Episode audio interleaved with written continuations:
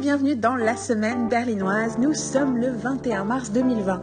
Aujourd'hui, on continue à écouter les enregistrements du 3 février où moi et Marine, on raconte tous les trucs qu'on a regardés depuis le début de la euh, rentrée télévisuelle 2019. Euh, je crois que dans cet épisode, on commence un peu à bâcher. Écoutez, on va voir si j'ai des regrets euh, où je sens trop de, ressens trop de culpabilité. Je, je vous en parlerai à la fin de cet épisode. Ok, ben, allez, machine à voyager dans le temps, 3 février. Bonjour et bienvenue dans la semaine berlinoise, saison 3, épisode 1, partie 5. Nous sommes toujours le 3 février 2020 et nous parlons de toutes les nouvelles séries qu'on a regardées ou pas depuis septembre 2019, soit le début de la saison télévisuelle. Nous avons déjà parlé de tous les trucs en gros qui nous avaient un peu plu, voire beaucoup plu. Euh, là, on va parler de toutes les autres séries, celles qu'on a continué à regarder mais sur lesquelles on est un peu partagé, celles qu'on a arrêté de regarder, celles qu'on n'a pas voulu regarder du tout. Et on va faire ça de façon chronologique en essayant de ne pas vous spoiler de grosses choses, mais en vous donnant assez de contexte pour expliquer notre décision et notre opinion. Je suis toujours avec Marine. Coucou. Et nous allons vous parler de tout ça de façon courte, rapide. On va voir. On va essayer, on, va, essayer, on va essayer, on va essayer. Vous écoutez La Semaine Berlinoise.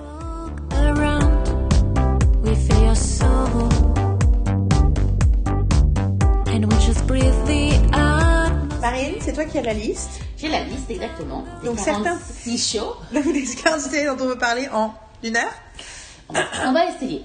Ça Alors. fait 46 shows en une heure, ça fait 4 minutes par série. Le premier est une série british. Non, 4 minutes par série, je dis n'importe quoi. 1 minute 10 par série. Ok, peu importe. Il y a, y a, y a les La première est une série brita britannique. C'est une série british. Euh, bon, je vais pas te faire deviner parce que euh, ça s'appelle Temple. Ah, Temple. Que je n'ai pas vu. J'ai regardé, je, je sais qui joue dedans, c'est tout. Les deux premiers épisodes. Et c'est quoi le nom du mec? Mark Strong. Mark Strong joue dedans, effectivement. Merlin. Celui qui joue Merlin, oui, mais j'ai jamais regardé Merlin. Ouais. Je veux dire en français. Oui, Merlin. Non, que Merlin dans, euh, dans le. Il joue pas Merlin. Il joue Merlin, le rôle de Merlin dans euh, Hitman. Hitman. Euh... Ah oui Kingsman. Kingsman, voilà. Oh là là. bon début de podcast. Joli début de podcast. je crois qu'il faisait Merlin dans le. Ok. Non, non. je suis désolée, je passe mon temps à tousser. Je continue à ça, tousser. je dis Merlin. -hmm. Make sense. Je ne sais pas qui joue Merlin dans Merlin parce que j'ai regardé. Je sais pas. Anyway. Euh... Et là, tous les fans de Merlin qui se mettent à pleurer. j'ai jamais vu en fait, donc je sais pas. J'ai commencé à regarder les 10 premières minutes sur Netflix un soir. Anyway. Nous n'allons pas dans cette direction. Donc, Temple. T'as vu les deux premiers épisodes, t'as dit Du coup, mais c'est pas Anthony Stewart Head qui joue dans Merlin aussi? Il y a elle. Ok. On ne parle de, mer de, Donc, Temple. Alors, j'ai vu deux épisodes sur 8 ou 10, c'est comme ça. Alors, je sais que c'est le remake d'un truc scandinave. Norvégien. Norvégien. Je sais quelques trucs. Euh... Je sais pas si j'ai envie de spoiler. Je pense que ça vaut le coup de. En plus, c'est le genre de truc où tout le pilote explique, les... explique le sujet de... du truc. Donc, si on sait déjà l'histoire, c'est un peu dommage parce que du coup, le pilote devient beaucoup moins intéressant. Mm -hmm. euh, j'ai trouvé ça. Le sujet est intéressant. Je trouve ça bien joué, pas mal écrit. Mais en fait, j'ai regardé deux épisodes et je me suis dit, mais en fait, ça ne me raconte pas grand chose qui, moi, m'intéresse. Et je suis pas assez en tenue en haleine par l'histoire. Et du coup, j'avais pas de raison d'arrêter. Mais j'avais pas vraiment de raison de continuer non plus. Et là, on arrive à cette problématique qui est que non seulement j'ai pas beaucoup de temps, mais en plus parce que c'est un truc britannique, j'ai découvert que ça avait commencé trois mois plus tard. Du coup, j'avais de suite 8 épisodes à regarder.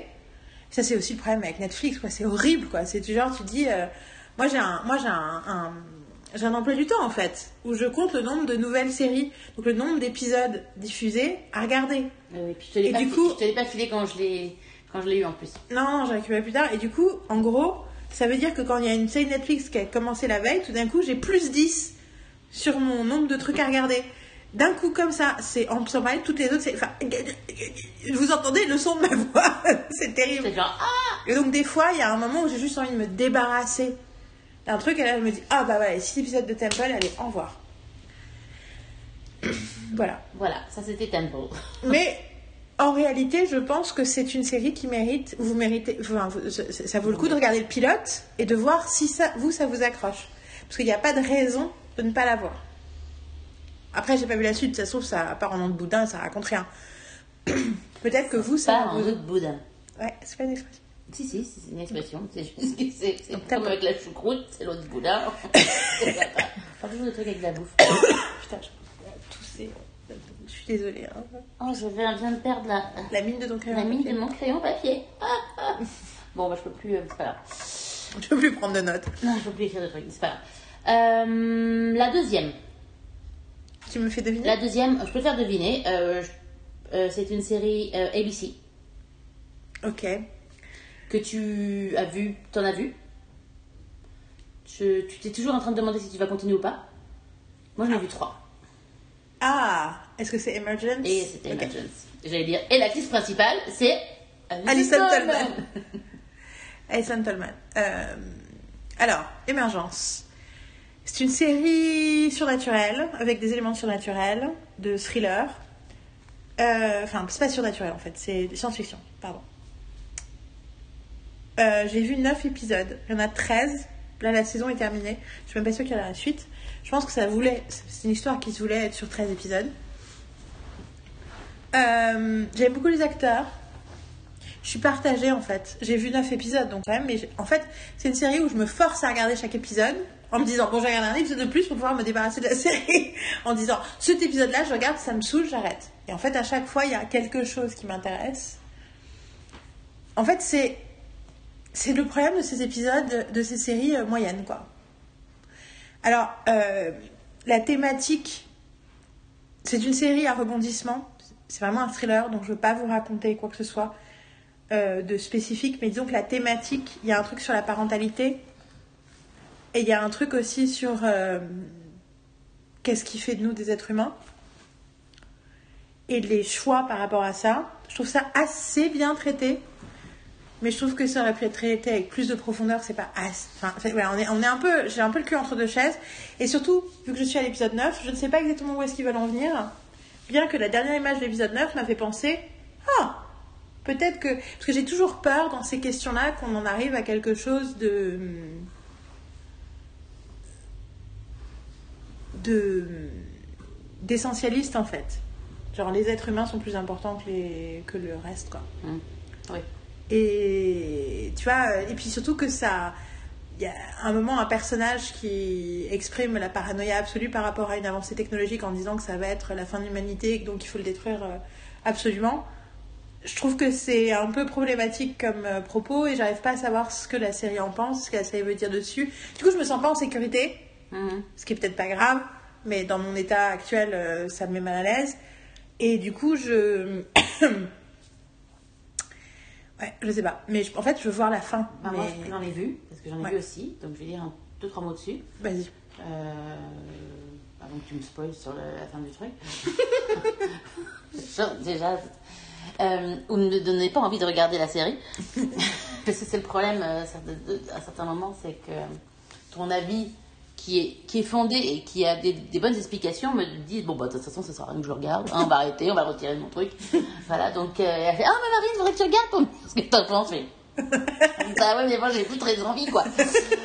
Euh, donc en gros les trois épisodes euh, non c'est sympa le, le pilote m'a plu euh, après toujours c'est toujours des histoires un peu tirées par les cheveux donc c'est genre sure mais c'est de la science-fiction quoi mais t'as science-fiction et science-fiction quoi. Donc ça reste quand même dans un ça c'est toujours un peu ces, ces, ces, ces histoires où ils sont dans une dans un village de pêcheurs euh, tu sais c'est il fait moche euh, il y a des grosses il y a des forêts euh, et euh, et toujours des flics et ça c'est du déjà vu en fait pour moi. Tu vois ce que je veux dire par rapport aux par rapport au euh, par rapport à l'ensemble, enfin, par rapport à la. Après. La prémisse, mais tu vois, tout, tout, tout, toute l'histoire en elle-même. Après, il y a des rebondissements qui sont, qui sont différents. Non, et puis elle, en tant que personnage, elle est différente. Oui, j'en suis pas encore là. Oui, j'en ai. Je parle juste de la, de la, de la position, enfin, du, du fait que c'est toujours dans un truc de pêcheur il se passe des trucs parce que, enfin, alors c'est pas forcément, je suis même pas sûre qu'il y ait de l'eau. Il y a, il y a l'eau, il y a un truc de pêcheur, un, un truc, je suis même pas sûre. J'ai cette Ils sont image, pas très loin, ils sont pas très loin de l'eau, ouais. j'ai j'ai cette image de jour de forêt, euh, euh, voilà. Et en gros, Ah, euh, les personnages, ouais, ouais, les personnages sont très intéressants. J'aime beaucoup les acteurs. Elle, elle est absolument génialissime. Et puis elle est très humaine surtout. On vous avez bien compris, c'était très important pour nous que, que les gens soient humains, parce que sinon ça, ça vaut pas le coup de regarder. Et la petite fille est géniale, je l'aime beaucoup. Euh, Il y a une la- petite fille, la, on il y a une précise. petite fille. Euh, la famille est super aussi. Euh, L'ex est sympa, est cool. Enfin, il y a tout un truc qui fait qu'il y a le père rend la série très humaine en fait par rapport au personnage. Donc ça, donc ça, ça, ça- ça te, malgré le fait que ce soit de la science-fiction, je n'ai rien contre la science-fiction. hein. Euh, Non, mais il y a la science-fiction, il y a la science-fiction de bas étage aussi. tout à Il y a fait. la Ben, science-fiction de gens qui n'ont pas, qui n'ont pas le bon bagage. Tu Une fois qu'on a vu Battlestar Galactica, en fait, il y a une grande partie de science-fiction de, de network, de série network, où tu dis non, mais ça, c'est de la science-fiction de gens qui n'ont pas vraiment réfléchi. Ou qui font pour des gens qui n'ont pas vraiment réfléchi. Où les gens sont, sont genre hyper impressionnés par un truc et t'es là, bah non, en fait, quand tu quand t'aimes vraiment la science-fiction, t'as déjà lu ou vu des choses beaucoup plus complexes et intéressantes et intelligentes que ça. Du coup, ça te fait te. Enfin. Non? Mhm, mhm. Ouais, ouais. Ça fait un peu ça comme. euh, Mhm. Après, à l'épisode 9, je suis pas sûre que ce soit si bas étage que ça. Ce que ça raconte. Moi, je trouve pas que c'est bas étage, leur, euh, leur, euh, l'histoire, en fait. Justement, je trouve ça justement... Ça m'intéresse assez, en fait. Mais le, ça m'intér- ça m'intéresse pas assez. euh, parce que j'ai l'impression que c'est que j'ai déjà vu, en fait, l'histoire en elle-même. Euh, malgré le fait que, justement, tous ces gens, tous ces acteurs et toute cette... euh, tous ces personnages sont, sont aimants et tu as envie de- d'en savoir plus sur eux parce sont... Parce que tu t'attaches, en fait. Mais j'en me suis quand même arrêtée à l'épisode 3. Bah, je trouve que c'est fort à te donner. Enfin, ça évoque plein de choses. On a vu 9 épisodes, donc j'ai vu deux tiers de la saison. Je trouve que c'est pas passé grand chose en fait. Ouais. Et puis euh, le truc en plus, c'est que ça me. C'est une série qui va me stresser en même temps. T'es dans une attente. Il y a. euh, Il y a un problème. Et tu, tu sais pas comment ça va être géré. Et, ça, et j'aime pas avoir cette angoisse. euh, quand je regarde une série euh, où. euh, parce que t'as angoisse et angoisse. T'as une angoisse, mais plutôt une excitation en fait. Mais non, mais c'est l'angoisse de pas savoir si la série va pas faire n'importe quoi en fait. va pas faire n'importe quoi et puis surtout que ça ça, ça, ça m'intéresse pas je veux dire j'ai pas envie c'est une angoisse qui me donne pas envie de regarder la suite Bah, en fait, l'idée c'est que j'ai envie. Si quelqu'un l'avait vu, quelqu'un en qui je faisais entièrement confiance, est-ce qu'il y a quelqu'un en qui je fais entièrement confiance à part toi Sur le niveau série? Je ne sais pas. Il doit y en avoir quelques-uns, mais pas beaucoup. Parce que c'est enfin, difficile de recouper tous les différents trucs. Mais quelqu'un en qui je fais entièrement dit non, non, mais c'est génial, faut que regardes jusqu'au bout. Ok. Mais en fait, j'ai personne qui m'a dit ça. Mhm. d'ailleurs on parlera d'une série plus tard euh, je- où je te dirai un truc genre c'est le go voilà. Bon, enfin, voilà. Donc, Emergence, c'est euh, une de ces séries où je suis là, Hmm, est-ce que ça vaut le coup que ça existe ou pas? Je ne sais pas trop. ben on ne sait pas ben, si vous pensez que ça vaut le coup dites-le nous Mais en même temps, euh, ouais, euh, techniquement, j'arrête de la regarder en fait. Si je suis pas en train Ben, de passionné par le truc. oui mais parce que t'es dans, coup. dans un moment enfin c'est ce genre de série où tu sais pas vraiment donc Oui, mais euh, je sais pas vraiment depuis le début. Et donc, du coup, quelque part, je perds du temps à regarder un truc et du coup, à avoir des idées négatives et à du coup parler du- d'un truc négativement et de peut-être gâcher le plaisir de quelqu'un d'autre qui aime cette série pour rien, quoi. C'est une vraie question que je me pose. C'est pourquoi est-ce que je m'obstine à regarder certaines séries? Parce qu'il y a l'idée de Ah, mais je peux pas arrêter de regarder parce que j'ai pas de raison vraiment d'abandonner. Il faut que je justifie tu la regardes pour Addison hein je la regarde pour Alison Tolman. Non, mais je la regarde parce qu'il y a l'histoire d'une petite fille, euh, que le, le truc de science-fiction est lié à la petite fille et que, il y a quelque chose qui te touche dans la série et que je qui suis. te donne envie de et que quelque part, c'est une métaphore de la différence. C'est une métaphore de ce que- qu'est-ce que c'est quand tu es une petite fille étrange et quelque part, je suis dans mon trauma à moi d'avoir été une petite fille étrange et comment j'ai été traitée, comment Voilà. j'espérais être traitée. Bah voilà, tu vois. Et ben maintenant, tu sais. Et du coup, je sais pas si la série va aller dans la direction que je veux. Bah, Donc voilà. Mais, Parce que tu n'as pas de problème, enfin je veux dire, tu arrives à faire quand même, à trancher pour pas, pas mal de séries et à te dire non, celle-là, en fait, je veux pas regarder.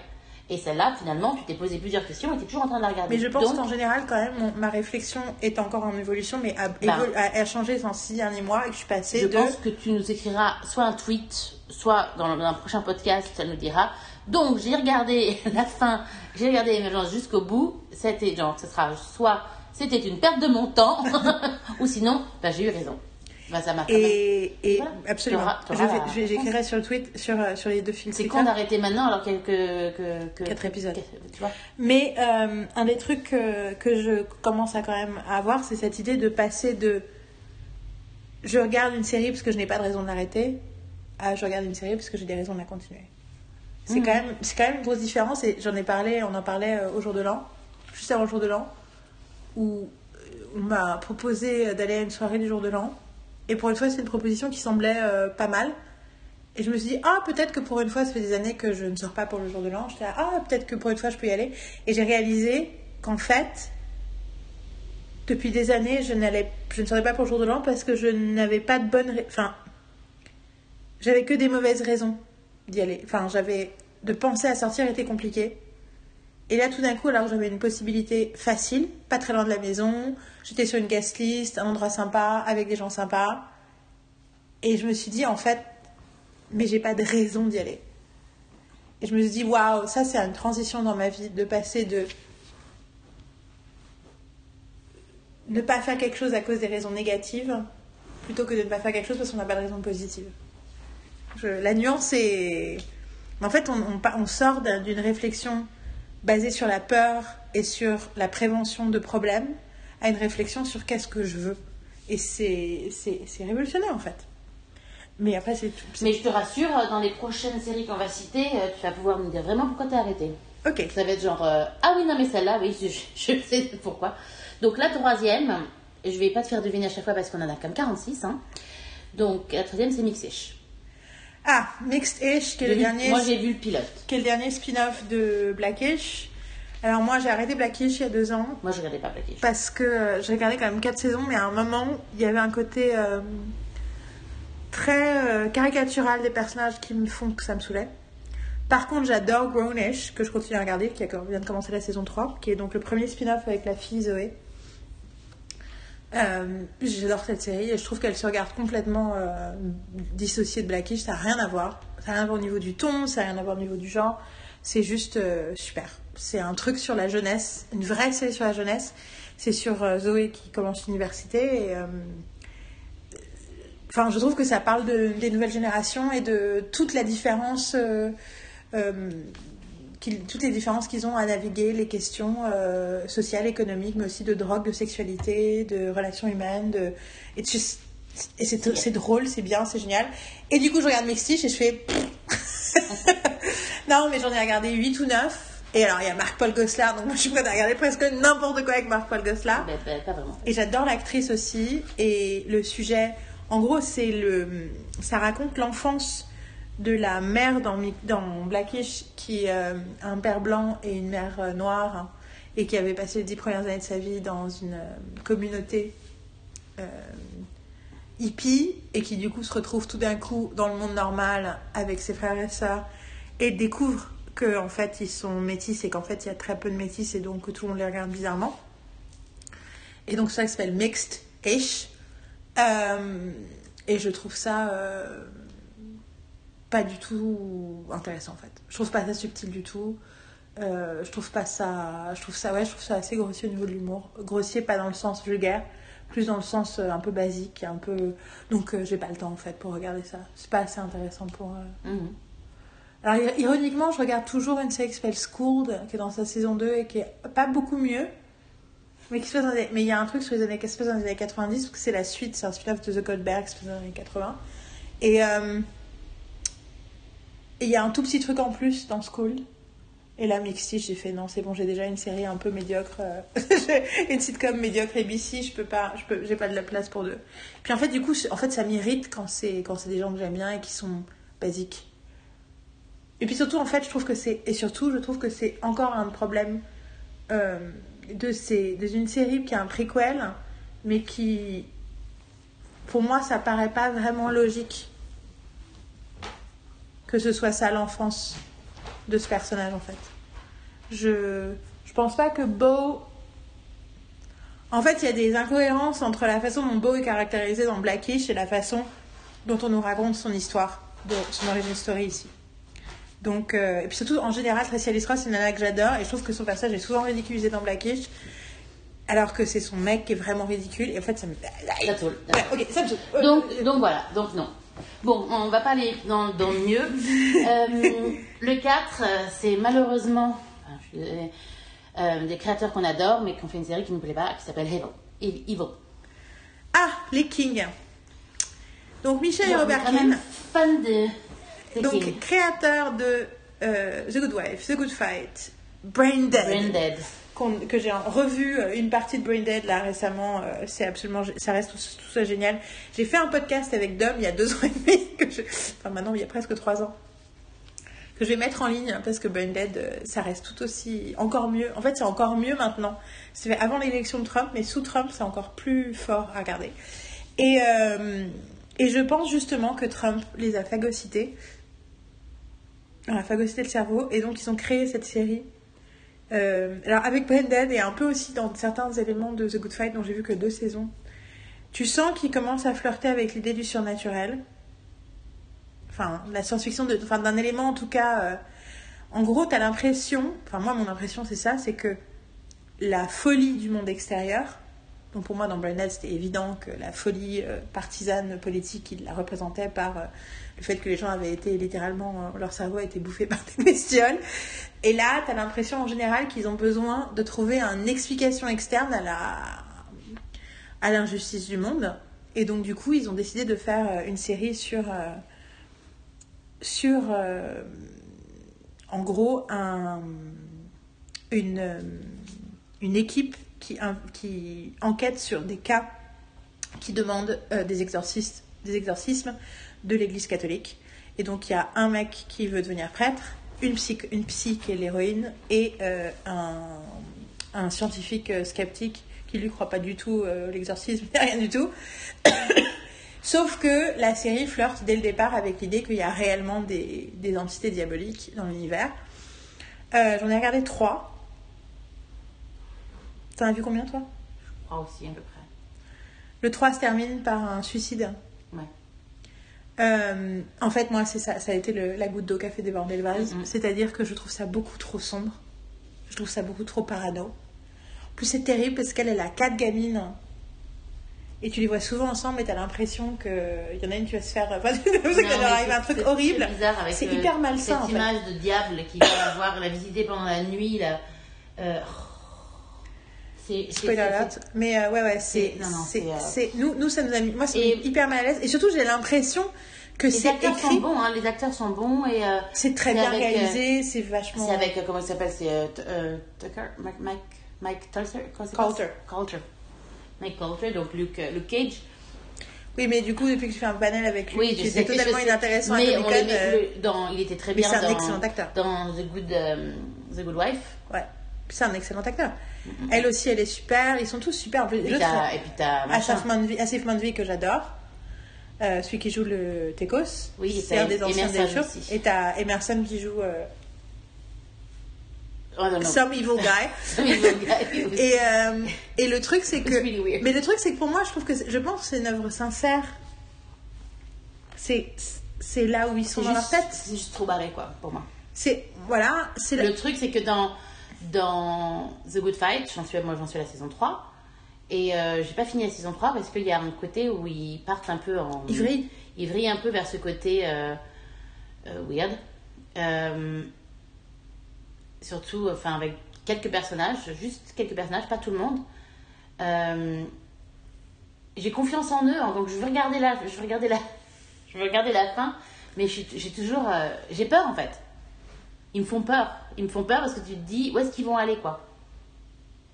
Et euh, et celui-là, c'est clair que c'est déjà barré dès le début quoi, donc ils peuvent aller dans n'importe quelle direction et et je suis pas, je, je- ça me rassure pas quoi.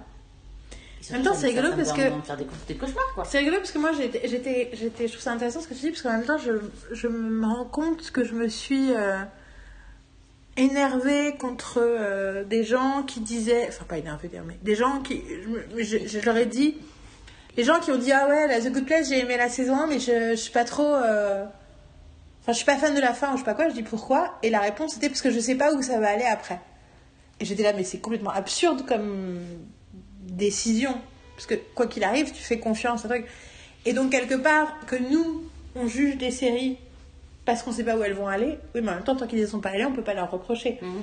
en réalité je pense que c'est parce qu'il y a déjà des éléments qu'on n'aime pas dans ce qu'on a vu Oui, moi c'est le côté dark c'est côté. Enfin, le. au-delà de Evil, je parlais de, tu vois, de Oui. The Good Fight, Oui. où il y a déjà des choses qui Oui. me dérangent dans Mais The The Good Fight, euh, genre, Je ça super la- bien écrit, T'es dans mais- la saison, je suis dans la saison 3, quoi. C'est pas non plus, tu vois ce que je veux dire, c'est je, je vais regarder en plus. Je dis que je vais Oui, regarder. oui, non, non, mais oui, oui, mais je, Voilà, euh, oui. oui, oui, mais l'idée c'est pas que tu reviennes sur ce que tu viens de dire, c'est que je pense que quand on a cette impression-là, qu'on a peur de ce Mhm. qu'ils vont aller, c'est parce qu'il y a déjà des indications dans ce qu'on a vu Mhm. qu'il y a des choses qui nous plaisent pas en fait. Ouais. Tu vois, c'est pas juste parce qu'on projette un truc. euh, Enfin, ça c'était si, c'est quand on a eu peur de regarder l'épisode 3 et 4 de New Amsterdam, parce qu'en fait, c'est là où je nous ai tous diagnostiqué de, de post-traumatique disorder euh, lié à Mhm. Grey's Anatomy. Et J'ai dit, ah, mais en fait, on a tous été traumatisés par Grey's Anatomy, toutes. c'était Carole. On a besoin de, de soigner. Mais euh, là, j'ai l'impression qu'ils ont envie de raconter un truc qu'ils ont besoin de raconter, qu'ils ont envie d'écrire, qu'ils ont envie d'explorer. Great. Pas du tout ce que j'ai envie de regarder, quoi. Non. Donc, no, no No, evil for us. Et le- en fait, le suicide, ça, ça, le, le mec qui se jette par la fenêtre, ça, j'ai fait, ok, d'accord, c'est trop trash, allons le sida. La cinquième série, ça s'appelle Perfect Ah. Harmony. Harmony. J'en ai aussi parlé dans Monsieur Série Friends au début de la saison. J'ai regardé, moi j'ai regardé le pilote. Et j'ai décidé d'arrêter à la fin du pilote. C'est une comédie de NBC sur un mec qui a une carrière euh, de chef de chœur, grande carrière, et qui perd sa femme et qui du coup va euh, dans le bled d'où elle venait et il décide plus ou moins de boire jusqu'à ce qu'il meure. Sauf que finalement, les, les ploucs du coin le convainquent de les aider à être euh, à améliorer leur chorale, la chorale de leur église. J'ai regardé quand même genre 8 ou 9, enfin j'ai regardé jusqu'à Noël. hein. Il y a des, bons, Euh, il y a des bons acteurs. Hein. ah, il y a des super des acteurs. Il y a Anna je- Camp, Je les aime beaucoup. Hein. il y a Bradley Whitford et il y a plein d'autres acteurs que j'aime bien. Et en fait, c'est encore ce genre de truc où. Il y a un des mecs qui joue dans Wrecked aussi, que j'adore, qui joue dans. En fait, c'est juste l'humour n'est pas au niveau. Alors, au départ, dès le départ, il y avait un gros problème avec la musique. Mhm. C'est-à-dire qu'ils étaient censés être une chorale et tout ce qui traite, euh, enfin, qui, qui est autour de la musique est C'est ridicule. pas bonne. Hein. Enfin, une chorale qui n'était pas vraiment. euh, Voilà, alors déjà, il leur, fait, il leur fait faire une note et tout d'un coup c'est bon, c'est des plus... Enfin en fait, ça n'a aucun sens par rapport à la réalité de ce que c'est que la musique et le Et travail, le travail que ça tu demande. dois mettre de- dedans. Voilà, et euh, ensuite c'était hyper surproduit tous les numéros chantés, donc du coup à l'oreille ça, ça sonne de façon hyper chelou. Euh, chaque fois que Bradley Whitford fait genre qui conduit, qui fait, du, euh, qui fait chef d'orchestre, c'est ridicule. Et t'es là. Enfin, le truc c'est qu'après moi j'ai un passif où j'ai des amis qui étaient chefs de chœur, donc enfin Zimon est chef de chœur. Bah, du coup, genre, en fait c'est insupportable à regarder. Mhm. Et en plus du coup ils ont du coup réduit la place de la musique dans la série. Ah, ok. de, enfin, il y a de moins en moins de numéros chantés. Et tout d'un coup, du coup, c'était basé sur les personnages. Et en fait, les personnages, enfin, c'est des, des espèces de caricatures de plein de trucs. Et, c'est, et du coup, en fait, non, c'est pas assez drôle. Et tu vois la tentative d'être drôle. Et tu vois, c'est juste pas, c'est juste, c'est une writer's room ou une prod qui se satisfaisent de blagues qui sont pas des très bonnes blagues, en fait. Et donc, du coup, ben, et du coup, tu vois, en fait, c'est ça, tu repères la blague. Et tu fais, ah, je vois ce que tu as essayé de faire. Je vois pourquoi tu as pensé que ça allait peut-être être drôle, mais en fait, c'est pas si drôle que ça. Si tu réfléchis au truc, et du coup, ils doivent grossir le trait des personnalités, des situations pour essayer laborieusement de te faire rire. Et tu fais, et voilà, Ouais. stop. Stop. The Unicorn? Non, Non. c'est pas ça Parce que j'étais- je croyais que C'est dans la même, c'est la même semaine. c'est ça. c'est l'autre. Il y avait une autre euh, sitcom pas drôle euh, Bah, Sunnyside. Ah, Sunnyside. Ah oui, bah voilà, c'est l'autre. J'ai déjà Sunnyside, j'ai aussi regardé le pilote. C'est toutes les séries où j'ai regardé le pilote et j'ai fait genre. Bye bye! Bah alors, Mais Sunnyside, pas, en pas, plus... pas, pas, pas- en fait, c'est- moi, j'ai plus dit bye bye par rapport à ce que tu m'as dit en fait. Aucun regret. Euh, moi, ouais, parce que pratiquement toutes ces séries, j'ai regardé pratiquement tous les épisodes euh, existants. Donc, euh, je, peux te- je peux en parler. J'en ai vu 8 ou 9. j'ai un, j'ai un, j'ai un Mais faible pour les... C'était annulé en plus, non J'ai un, ouais, j'ai un faible pour les sitcoms ratés. Alors en plus, Sunnyside, c'est une co-création de. Je me demande s'il n'y a même pas Mike Schur qui est impliqué dans cette histoire. Et c'est. euh, comment il s'appelle? Le mec qui jouait euh, le médecin euh, d'origine indienne d'un Cal, Cal Penn. C'est Cal Penn. Euh, dans House, puis ensuite dans How I Met Your Mother. Et un des trucs, c'est que dans House, dans la saison 4 ou 5, il suicide dans un épisode et tout d'un coup il meurt sans explication. Et c'est parce qu'en fait, il avait beaucoup été impliqué dans la campagne d'Obama et ils lui ont demandé de prendre un job pour s'occuper de, enfin, aider à la.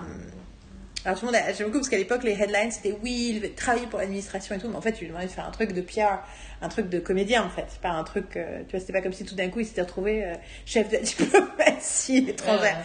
Mais malgré tout, euh, d'être à la tête d'un, en fait, du programme de outreach vers la, vers la jeunesse, un truc comme ça. Donc il a fait ça pendant un ou deux ans.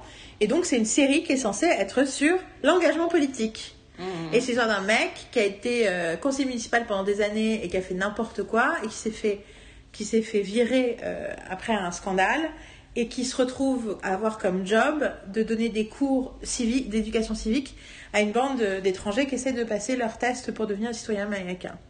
Et alors, le concept est bien, mais alors dans l'exécution, c'est épouvantable. Et un des problèmes principaux, c'est que le personnage de Calpen est totalement détestable Ouais. et con. Il est juste super con.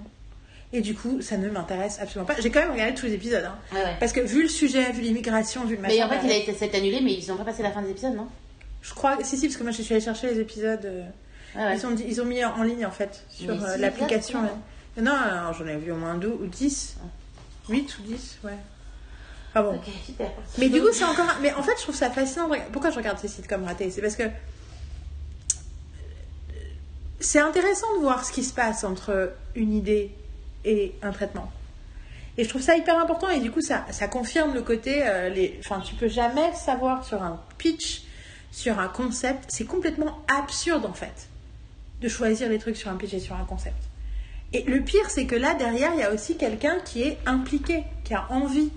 Calpen, il a envie de parler d'engagement politique, il a envie de parler de responsabilité civile, il a envie de parler d'éducation civique.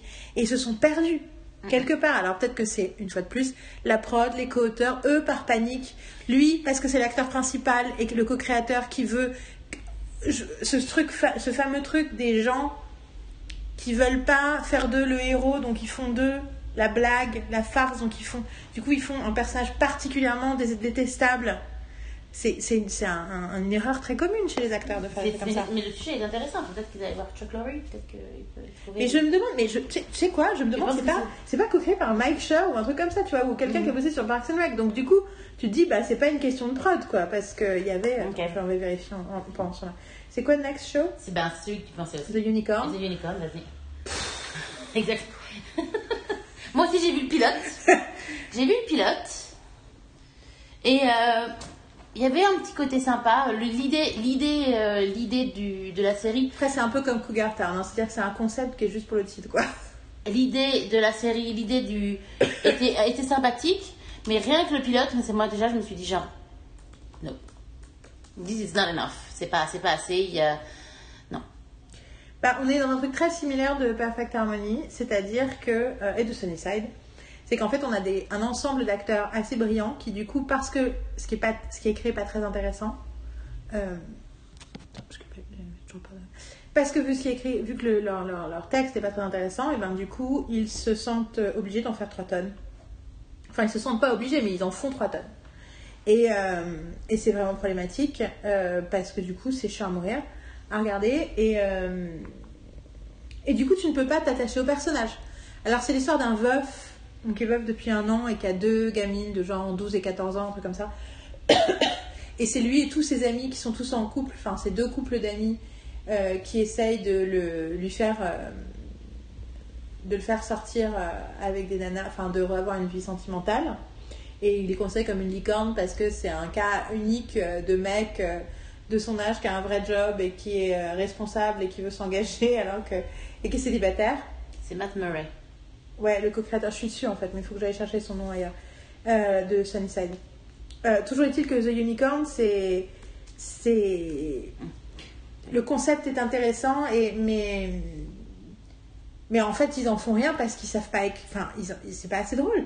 Et du coup, les, beaucoup de personnages, se- comme toujours dans une comédie qui est pas assez drôle, se ridiculisent pour essayer de faire rire, quoi. Et euh, c'est un peu comme un sketch d'impro quand tu partes, quand ça part, quand ça, ça marche pas, ils finissent par faire, euh, par péter pour faire rire le public, quoi. J'exagère un peu, mais c'est un peu ça parce que, mais c'est de l'impro, c'est pas grave. Là, c'est un truc qui reste, c'est que t'es censé voir, qui a été enregistré. et C'est et donc, euh, et en plus, je crois qu'il y a plusieurs acteurs qui viennent de l'impro, du monde de l'impro. Bah, il y a Rob Corddry, il y a, oui, donc on est sur des trucs, euh, des gens qui ont fait des trucs euh, d'humour très marqué, quoi. Et c'est pas, c'est pas assez drôle.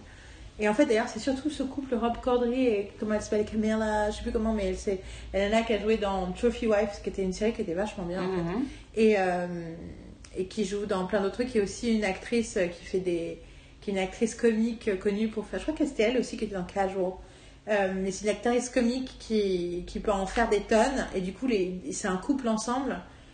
Et des fois, c'est bien, des fois. Enfin, it's not good enough. Mais je me retrouve à essayer de justifier le truc. Par contre, les deux actrices qui jouent les gamines, elles sont toutes les deux géniales. Et la plus grande des deux, elle est visuellement fascinante. Mhm. Elle a un visage, des yeux incroyables. Donc j'ai noté leur nom et il va falloir les suivre parce qu'elles, elles vont devenir, euh, elles vont devenir euh, des, des nanas fabuleuses. Et donc Matt Murray, Al Murray, c'est le producteur de Good Place, Parks and Rec et euh, Community. Ah, c'est ça, c'est un des. Donc voilà, C'est un il, a des écrit, collaborateurs il, a écrit, de- il a écrit quelques épisodes de The Good Place, de Parks and Rec. euh, et voilà. Mais c'est pas. euh, c'est. Ah, mais c'est lui qui avait fait 9 JKL qui était euh, complètement raté aussi l'année dernière. Voilà.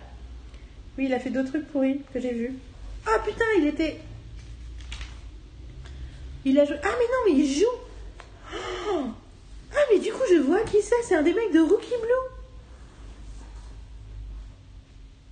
Ça, c'est Matt Murray. Waouh! Donc, allez regarder sur internet. C'est un des mecs de Rookie Blue. Euh, c'est quoi le nom de son personnage dans Rookie Blue? Duncan. C'est un peu le loser. Et il joue aussi dans The LA Complex. Waouh! Attends, mais c'est pas possible, ça va être un autre. C'est possible. Je suis en train de chercher. Bon, ok. Anyway, je suis.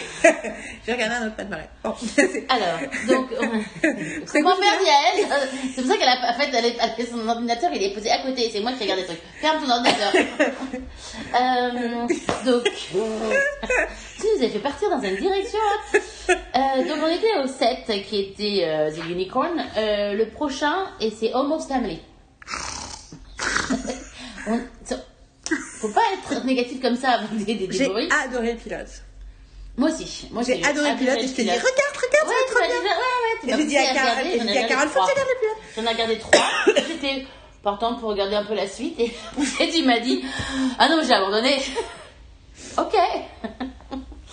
mais j'étais motivée parce que tu, tu m'avais tout motivée pour regarder, mais j'étais pas euh, plus motivée euh, que ça. Alors, euh, Almost Family, c'est l'histoire d'une nana dont le papa, médecin et grand, grand euh, spécialiste euh, renommé euh, de la, des aides à, à la fertilité, s'avère avoir, en gros, mis son sperme pour fertiliser un, un nombre incalculable de femmes depuis euh, 30 ans. Et donc, du coup, la nana a 250 000 nouveaux siblings, donc nouveaux frères et sœurs. Et notamment euh, une nana avec qui elle a grandi, mais à qui elle s'entend plus trop parce qu'elle lui a piqué son mec, elle l'a épousé. Et une, euh, une autre nana qu'elle connaît pas du tout, mais qui était. euh, qui a été aux Jeux Olympiques quand elle était très jeune et qui est une espèce de semi-célébrité ratée, jouée par la nana de Young and Hungry. Et donc tout d'un coup, elle découvre qu'elles sont sœurs et en gros, au-delà de toutes les autres catastrophes qui vont se passer, il y a un peu l'idée que ces trois femmes vont apprendre à devenir sœurs. Euh, J'ai adoré le pilote. Il y a des côtés un peu pilote, euh, pilotis, comme j'aime bien, un peu des. surtout sur le début, surtout sur le personnage principal, euh, qui est joué par Brittany Snow, merci. Je t'ai- ce n'est pas Hilary Duff, du tout. Non. Euh, La Redoff, elle est dans oui. The Younger. Oui, mais Younger Generation. Non, c'est parce que je confonds euh, Brittany Snow et Brittany Murphy, et je confonds Brittany Murphy et Larry Duff, mais Brittany Murphy est morte, enfin, passons.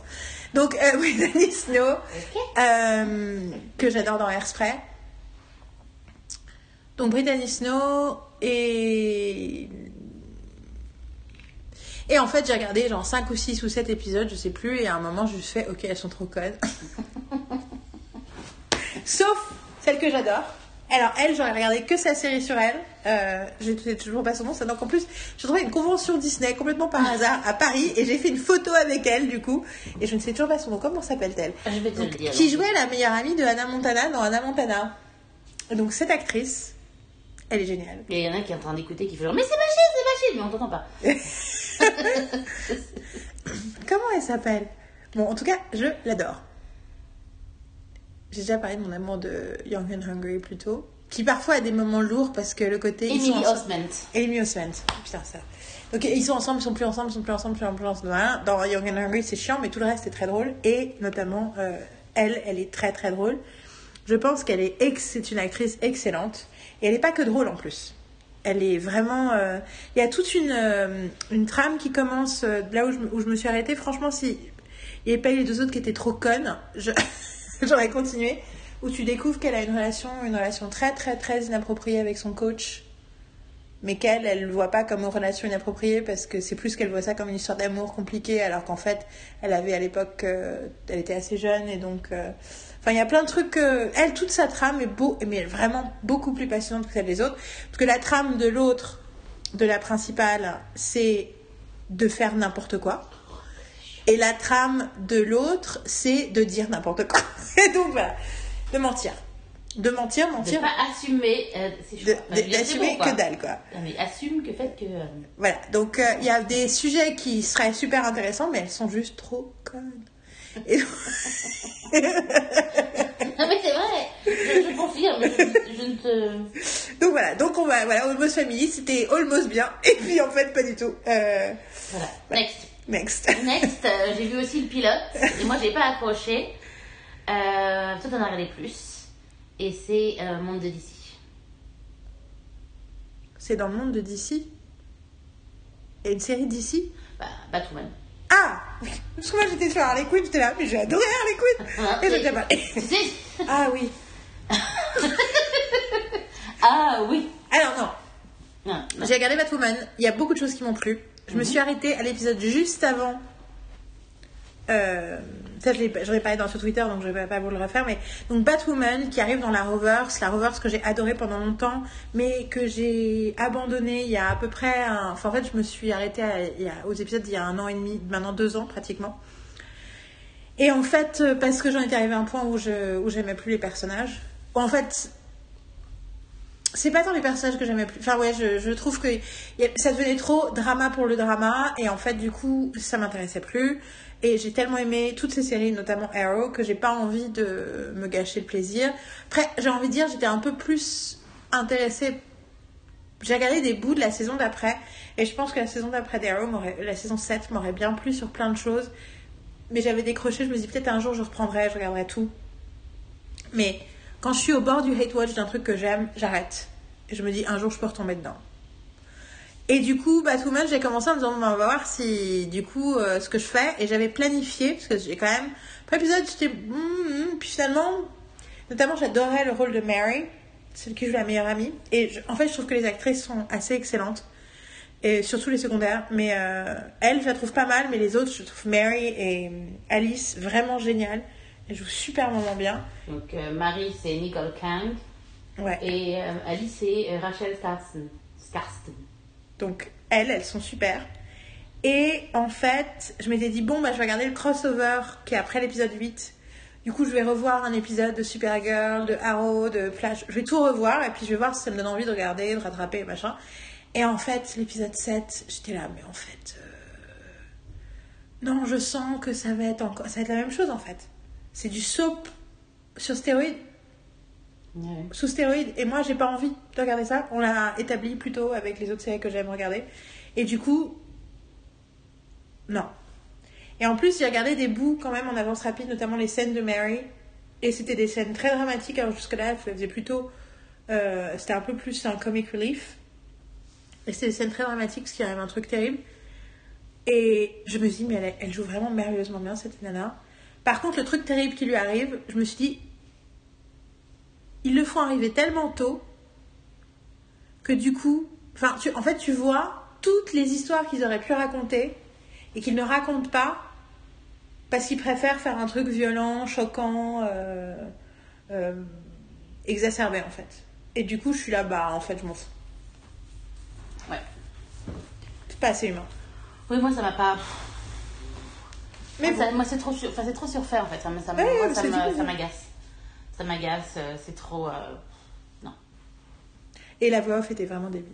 Ouais, On n'aime pas les voix off, ça, ça c'était clair. C'était les podcasts. Les voix off, ça nous. Bah, non, T'as t'as des bonnes voix t'as off. d'excellentes voix off, mais c'est très dangereux la voix off. Bah, Gossip Girl, elle allait très bien. La Véronica Mars, euh, Bah oui, mais bon. Bah, les- les- la première saison. biz- Bizarrement. Euh, ouais. Donc, euh, non. Enfin. Bon, la prochaine. La prochaine, c'est Nancy Drew. Moi, j'en ai regardé beaucoup plus que toi. Ouais, du coup, je dirais que c'est Nancy Drew basé sur euh, le personnage de Nancy Drew, euh, un peu à la Riverdale, dans le sens où on va montrer un personnage connu de la littérature adolescente traditionnelle américaine. Nancy Drew, c'est vraiment c'est un peu Alice Détective. Et elle est très très connue, et d'ailleurs, ils passent leur temps à appeler euh, Veronica Mars Nancy Drew ou Veronica Mars. C'est un truc, je pense, des années 70, 80. J'ai récupéré des romans quelque part, mais je les ai pas, pas encore lus. Et euh, du coup, j'avais très envie de regarder, et j'ai beaucoup beaucoup aimé le pilote. J'étais bien partie. Puis finalement, j'ai regardé trois, et finalement, j'avais pas de. ré- Enfin, finalement, j'avais juste pas envie en fait. J'étais là. euh, C'est pareil, I, I don't care about the drama. The drama is not is not making making it interesting to me. Donc même si j'ai apprécié plein de choses des premiers épisodes, euh, vu ce que j'ai l'impression que l'histoire est en train de me raconter, je m'en fous. Bah, moi, j'ai regardé, effectivement, j'ai beaucoup aimé le pilote. Euh, J'en ai regardé quand même 5-6. 5, je dirais. Je sais pas, que j'ai regardé 6. Et. Et plus ça avançait, plus ça- il y avait un côté euh, super naturel dedans qui m'agaçait. Et euh, qui ne donne pas vraiment d'explication, qui est juste là pour. euh, pour boucher un peu les trous, en fait, on va dire.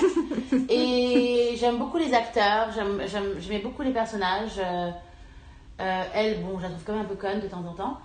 Euh, c'est toujours, enfin, je, je, je, je- comprends pas toujours la façon dont les gens réagissent. Enfin, c'est toujours, euh, non, ça va pas. Euh, J'étais contente de voir Scott Wolf, euh, qui est aussi euh, Et con. est con. Enfin, c'est ça le problème. c'est que les, les principaux sont un peu cons en fait. En fait, je pense que Et- les séries de la CW ont moins de budget Peut-être. et que les, les acteurs et les scénaristes sont moins bien payés et ils ont moins le temps de réfléchir et, et ils ont des attentes de retournement de situation qui font que du coup ils peuvent ils sont pas dans les bonnes conditions pour écrire. Donc, et bah, écoute, c'est- si, si, si, si c'est la raison, euh, ça serait bien, mais je je- j'en suis même pas sûre. Euh, le, le, le- le truc, c'est qu'en fait, t'as la l'histoire, le ce meurtre qui traîne depuis longtemps, etc. Où en fait, t'as cette image de de où elle apparaît aux gens en fait, en plus, en fantôme, et tu te dis bon, c'est une vision. Mais en fait, non, les gens sont finalement, il y a des gouttes qui tombent sur eux, donc finalement ils sont mouillés. Donc c'est dire donc finalement c'est c'est- c'est vrai. Tu fais genre, ça c'est le truc, ça m'a ça m'a- j'ai fait genre, non. Euh, et surtout que c'est juste elle, elle, elle voit plein de trucs, tu vois. Enfin bon, On avait dit qu'on spoilait pas les autres non, non, mais elle, en fait. elle, elle voit plein de trucs. En même temps, ça, ça, ça, ça- franchement, euh, ça vous spoil pas grand chose. et donc, j'avais arrêté. Et puis, tu m'as dit qu'elle avait arrêté aussi. Donc, finalement, je me suis dit, genre, bon, je vais les garder. Et hier, j'ai regardé l'épisode 12. je me suis dit, j'ai sauté. Je me suis dit, genre, est-ce que ça va vers Oh wow, that's a radical shift. Et en fait, je me suis dit, genre, allons voir si, ça, si l'histoire a avancé, si s'est passé des trucs qui sont intéressants. Et ben, j'ai regardé, j'ai même fait avance rapide dans l'épisode. J'ai fait l'épisode d'avance rapide pour voir où ça allait. J'ai effacé et j'ai tout effacé. J'ai fait genre, non. C'était pareil. Il y avait toujours euh, encore des, des, des visions de machin. Euh, euh, il y avait des évolutions, je pense, dans l'histoire. Il y avait plein de trucs que je ne comprenais pas parce qu'il s'est effectivement passé des trucs. Surtout, il y a des gens qui étaient en prison et des gens qui étaient pas genre, ok, why not? Mais c'est complètement débile. Bah, en fait, le truc, c'est que je, je pense. Ça va nulle part. Quand je pense. Tu vois, le Ça fait va. que toutes les séries CW me saoulent de la même façon, ça, ça veut dire il y a un problème structurel chez CW. C'est-à-dire qu'il y a quelqu'un dans les exécutifs de CW, un peu comme ABC il y a quelques années, où toutes les séries ABC étaient chiantes de la même façon. Parce qu'elles essaient tous de, faire comme scandale, et c'est pour ça que Nashville était trop chiante. C'est que les premières saisons de Agents of Shield n'a- ne dé- étaient toujours superficielles. Il y avait tout le temps des retournements de situation qui faisaient qu'ils n'allaient jamais au fond d'une histoire et tout. Et je suis sûre que c'était quelqu'un qui était, à la, qui était à la fiction de ABC et qui leur disait plus de retournements, plus de retournements, plus de retournements. Et je pense que la même personne est partie chez CW. Non mais pour moi, il y a une politique de chaîne en fait. Non, non, mais je, je suis Parce que j'ai avec- vachement défendu la CW pendant longtemps, plein de séries de la CW, et là, toutes les séries de la CW, j'ai réalisé c'est la seule chaîne qui n'est pas dans ma watchlist. Oui, alors qu'avant, il y en avait beaucoup. Ouais. Et euh, non, c'est clair. Je suis tout à fait d'accord. Et là, je, je, je n'en peux plus. Non mais tu vois, Riverdale non, machin non, machin Ah, mais Riverdale, j'ai regardé la première saison entière. Il y a une euh, nouvelle série que- qui commence là. qui part. Et le problème, c'est que je reproche à Riverdale un peu la même chose que dans cette chose. C'est-à-dire que Bah c'est d'ailleurs... ça va des choses qui va Non, dans. c'est pas les mêmes créateurs d'ailleurs, parce que c'est le même esprit. quoi. Légèrement supernatural, mais c'est pas vraiment expliqué. Des trucs. Mais ça part dans des. Ça part, ça, ça part dans des directions et. Euh, En fait, j'ai je l'impression... trouve que ça prend un spectateur pour un con, quoi. En fait, tu sais ce que je suis en train de réaliser J'ai l'impression que ces séries sont ce que les gens imaginaient que Buffy était. Oui, ben. Qu'est-ce que je veux dire mais, ben, dans ces cas-là, il faut qu'il nous appelle. Ah, mais en plus, mais je- je- ça fait longtemps que je me dis qu'il faut que je fasse de toute façon, il faut que je commence mon podcast sur Buffy, mais que malgré tout, même si Buffy est vachement plus respectée aux États-Unis, il y a quand même un malentendu. En fait, euh, le truc, c'est que Buffy, ça fait pas semblant d'être supernatural. Enfin, ce que je veux Non, dire mais ce que je veux dire, c'est que les gens, Ils ce qu'ils imaginent, ce qu'ils imaginent que Buffy était, Ah. tu vois ce que je veux dire? Ouais, ouais. Même ceux qui l'ont vu quand il y a 20 ans, mais le souvenir qu'ils en ont, ils se trompent et ils essaient de reproduire un truc, un peu comme les. Français qui essayent de faire des séries, euh, des ça. séries euh, à l'américaine sans comprendre le, la subscientifique moelle. Mm, Ben, écoute, c'est une, Théorie. c'est une théorie qui, si vous êtes d'accord, euh, dites-nous. Ça peut, ça peut être Bon. intéressant. Alors, next. Le prochain, c'est euh, Dumpling Murders. Ah. Donc, je dirais juste que j'ai commencé à regarder, je trouvais ça génial, et puis après, j'ai pas eu envie de la suite. Moi, j'en ai regardé 4, j'ai regardé la moitié. Donc, c'est une série irlandaise ou c'est une série qui se passe en Irlande? Ça se passe, je pense que c'est irlandais, c'est, écoute, je vais te dire, Enfin, c'est c'est british. BBC Irlande, mais. C'est, euh, Irlande. ça doit, ça doit C'est. ITV, c'est ITV. euh, C'est ITV ah, c'est ITV, ITV en Irlande, mais euh, je... Non, mais ITV, c'est en Angleterre aussi. Oui, mais je dis ITV aussi en Irlande. Oui. Whatever, c'est un truc en- dans, qui est là-haut. Donc, euh, ré- résume, les- dis juste par rapport à euh, que Oui. c'est sur deux bouquins. Alors, c'est tiré d'une, de deux bouquins. Une qui s'appelle Tana French, qui a écrit une série de livres. Elle, a- elle écrit des, des romans, des thrillers policiers. Et en fait, si j'ai bien compris, cette série de livres-là, c'est ce qui est spécifique, c'est que ça se passe dans le même univers, donc à Dublin. Mais c'est pas les mêmes personnages principaux d'un bouquin à l'autre. Donc dans le premier bouquin, il y a deux personnages, dans le deuxième bouquin, il y a qu'un de ces deux personnages et quelqu'un d'autre, et dans le troisième bouquin, il y a le deuxième personnage et l'autre. Enfin, il y a tout un truc comme ça. Sauf que là, ils ont combiné deux livres pour faire les huit épisodes. Voilà, qui sont les deux premiers livres. Et donc du coup, ça veut dire qu'ils ont changé les choses dans l'histoire des livres parce que dans le deuxième livre, il n'y a qu'un seul des deux personnages principaux du premier qui sont qui est dedans. Et donc ça sous-entend que euh, là, ils ont dû réorganiser des trucs. Moi, j'ai vu le premier épisode et le début du deuxième. Et j'ai écouté un podcast sur le premier épisode d'un podcast que je voulais tester et qui m'a pas trop plu, mais qui parle des pilotes et où une des nanas du podcast, enfin une des personnes du podcast, une nana avait lu le livre des années plus tôt. Du coup, elle faisait un comparatif, enfin dans son souvenir, et euh, qui était plutôt flatteur aussi, en termes du livre et en termes de l'adaptation. Donc ça m'avait plutôt euh, invité à voilà. Et puis j'avais, en fait, j'ai adoré les Mhm. Et je trouvais que c'était super bien réalisé. Enfin, le premier épisode m'a vraiment plu en fait. Mhm. Puis j'ai commencé à regarder le deuxième et je me suis dit, je sens que c'est une vision désespérée de l'humanité. Et je sens que j'ai pas que ça va m'énerver. Ça va, ouais, ouais. C'est en fait mon problème, c'est pas on a parlé avec une copine qui me disait ouais ouais c'est sombre et tout. Je dis mais le problème c'est mon problème c'est pas quand les choses sont sombres. C'est est-ce que les choses sont sombres ou est-ce qu'elles sont pessimistes? C'est pas la même chose. Mm, mm. Mon regard sur l'humanité et sur ma vie et sur les choses est sombre. Mais il n'est pas pessimiste. Il n'est pas cynique. Je pars pas du principe que tous les êtres humains, de toute façon, vont croire à leur perte. Et moi, c'est ce que j'ai eu C'est ton- oui, peur. peu- J'ai peur que ce soit comme ça. Bah, moi j'en ai vu quatre et j'ai beaucoup aimé et, euh, et j'aime toujours en fait. Euh, c'est juste que c'est un peu euh, heavy, c'est c'est quand même lourd comme euh, comme sujet tous ces tous ces dramas euh, de meurtre et euh, avec des gamins euh, toujours c'est encore encore encore Puis des familles cheloues. oui, oui, bah, c'est, puis c'est, c'est- puis le, la façon dont c'est, c'est filmé, c'est, c'est- ça se passe en Irlande, c'est, c'est anglais donc, mais ça, a un côté sombre aussi dans le, parce qu'il il fait moche tout le temps, donc c'est gris quoi, et, et donc ça met une ambiance, ça met une, une ambiance et c'est, et j'ai regardé quatre épisodes parce qu'en plus ça, met, ça, ça se finit sur quelque chose, mais qui met pas fin à, à toute l'histoire. Et euh, il faut que je regarde, c'est juste que j'avais envie de, après quatre épisodes, j'avais envie de regarder des trucs un peu plus joyeux. Et donc euh, c'est la Crown Mrs. King, et en fait je me. C'est vrai que c'est pas la même ambiance du non, tout. non, et, le- et j'avais besoin en fait. euh, C'est, surtout je l'ai, je l'ai regardé euh, au mois de décembre, donc euh, c'était. Puis voilà, enfin il y a des choses qui se passent dans ta vie, euh, dans nos vies, euh, qui fait que euh, que ça. Il y a des choses qui sont un peu lourdes et finalement tu, tu te dis j'ai pas envie de regarder des trucs.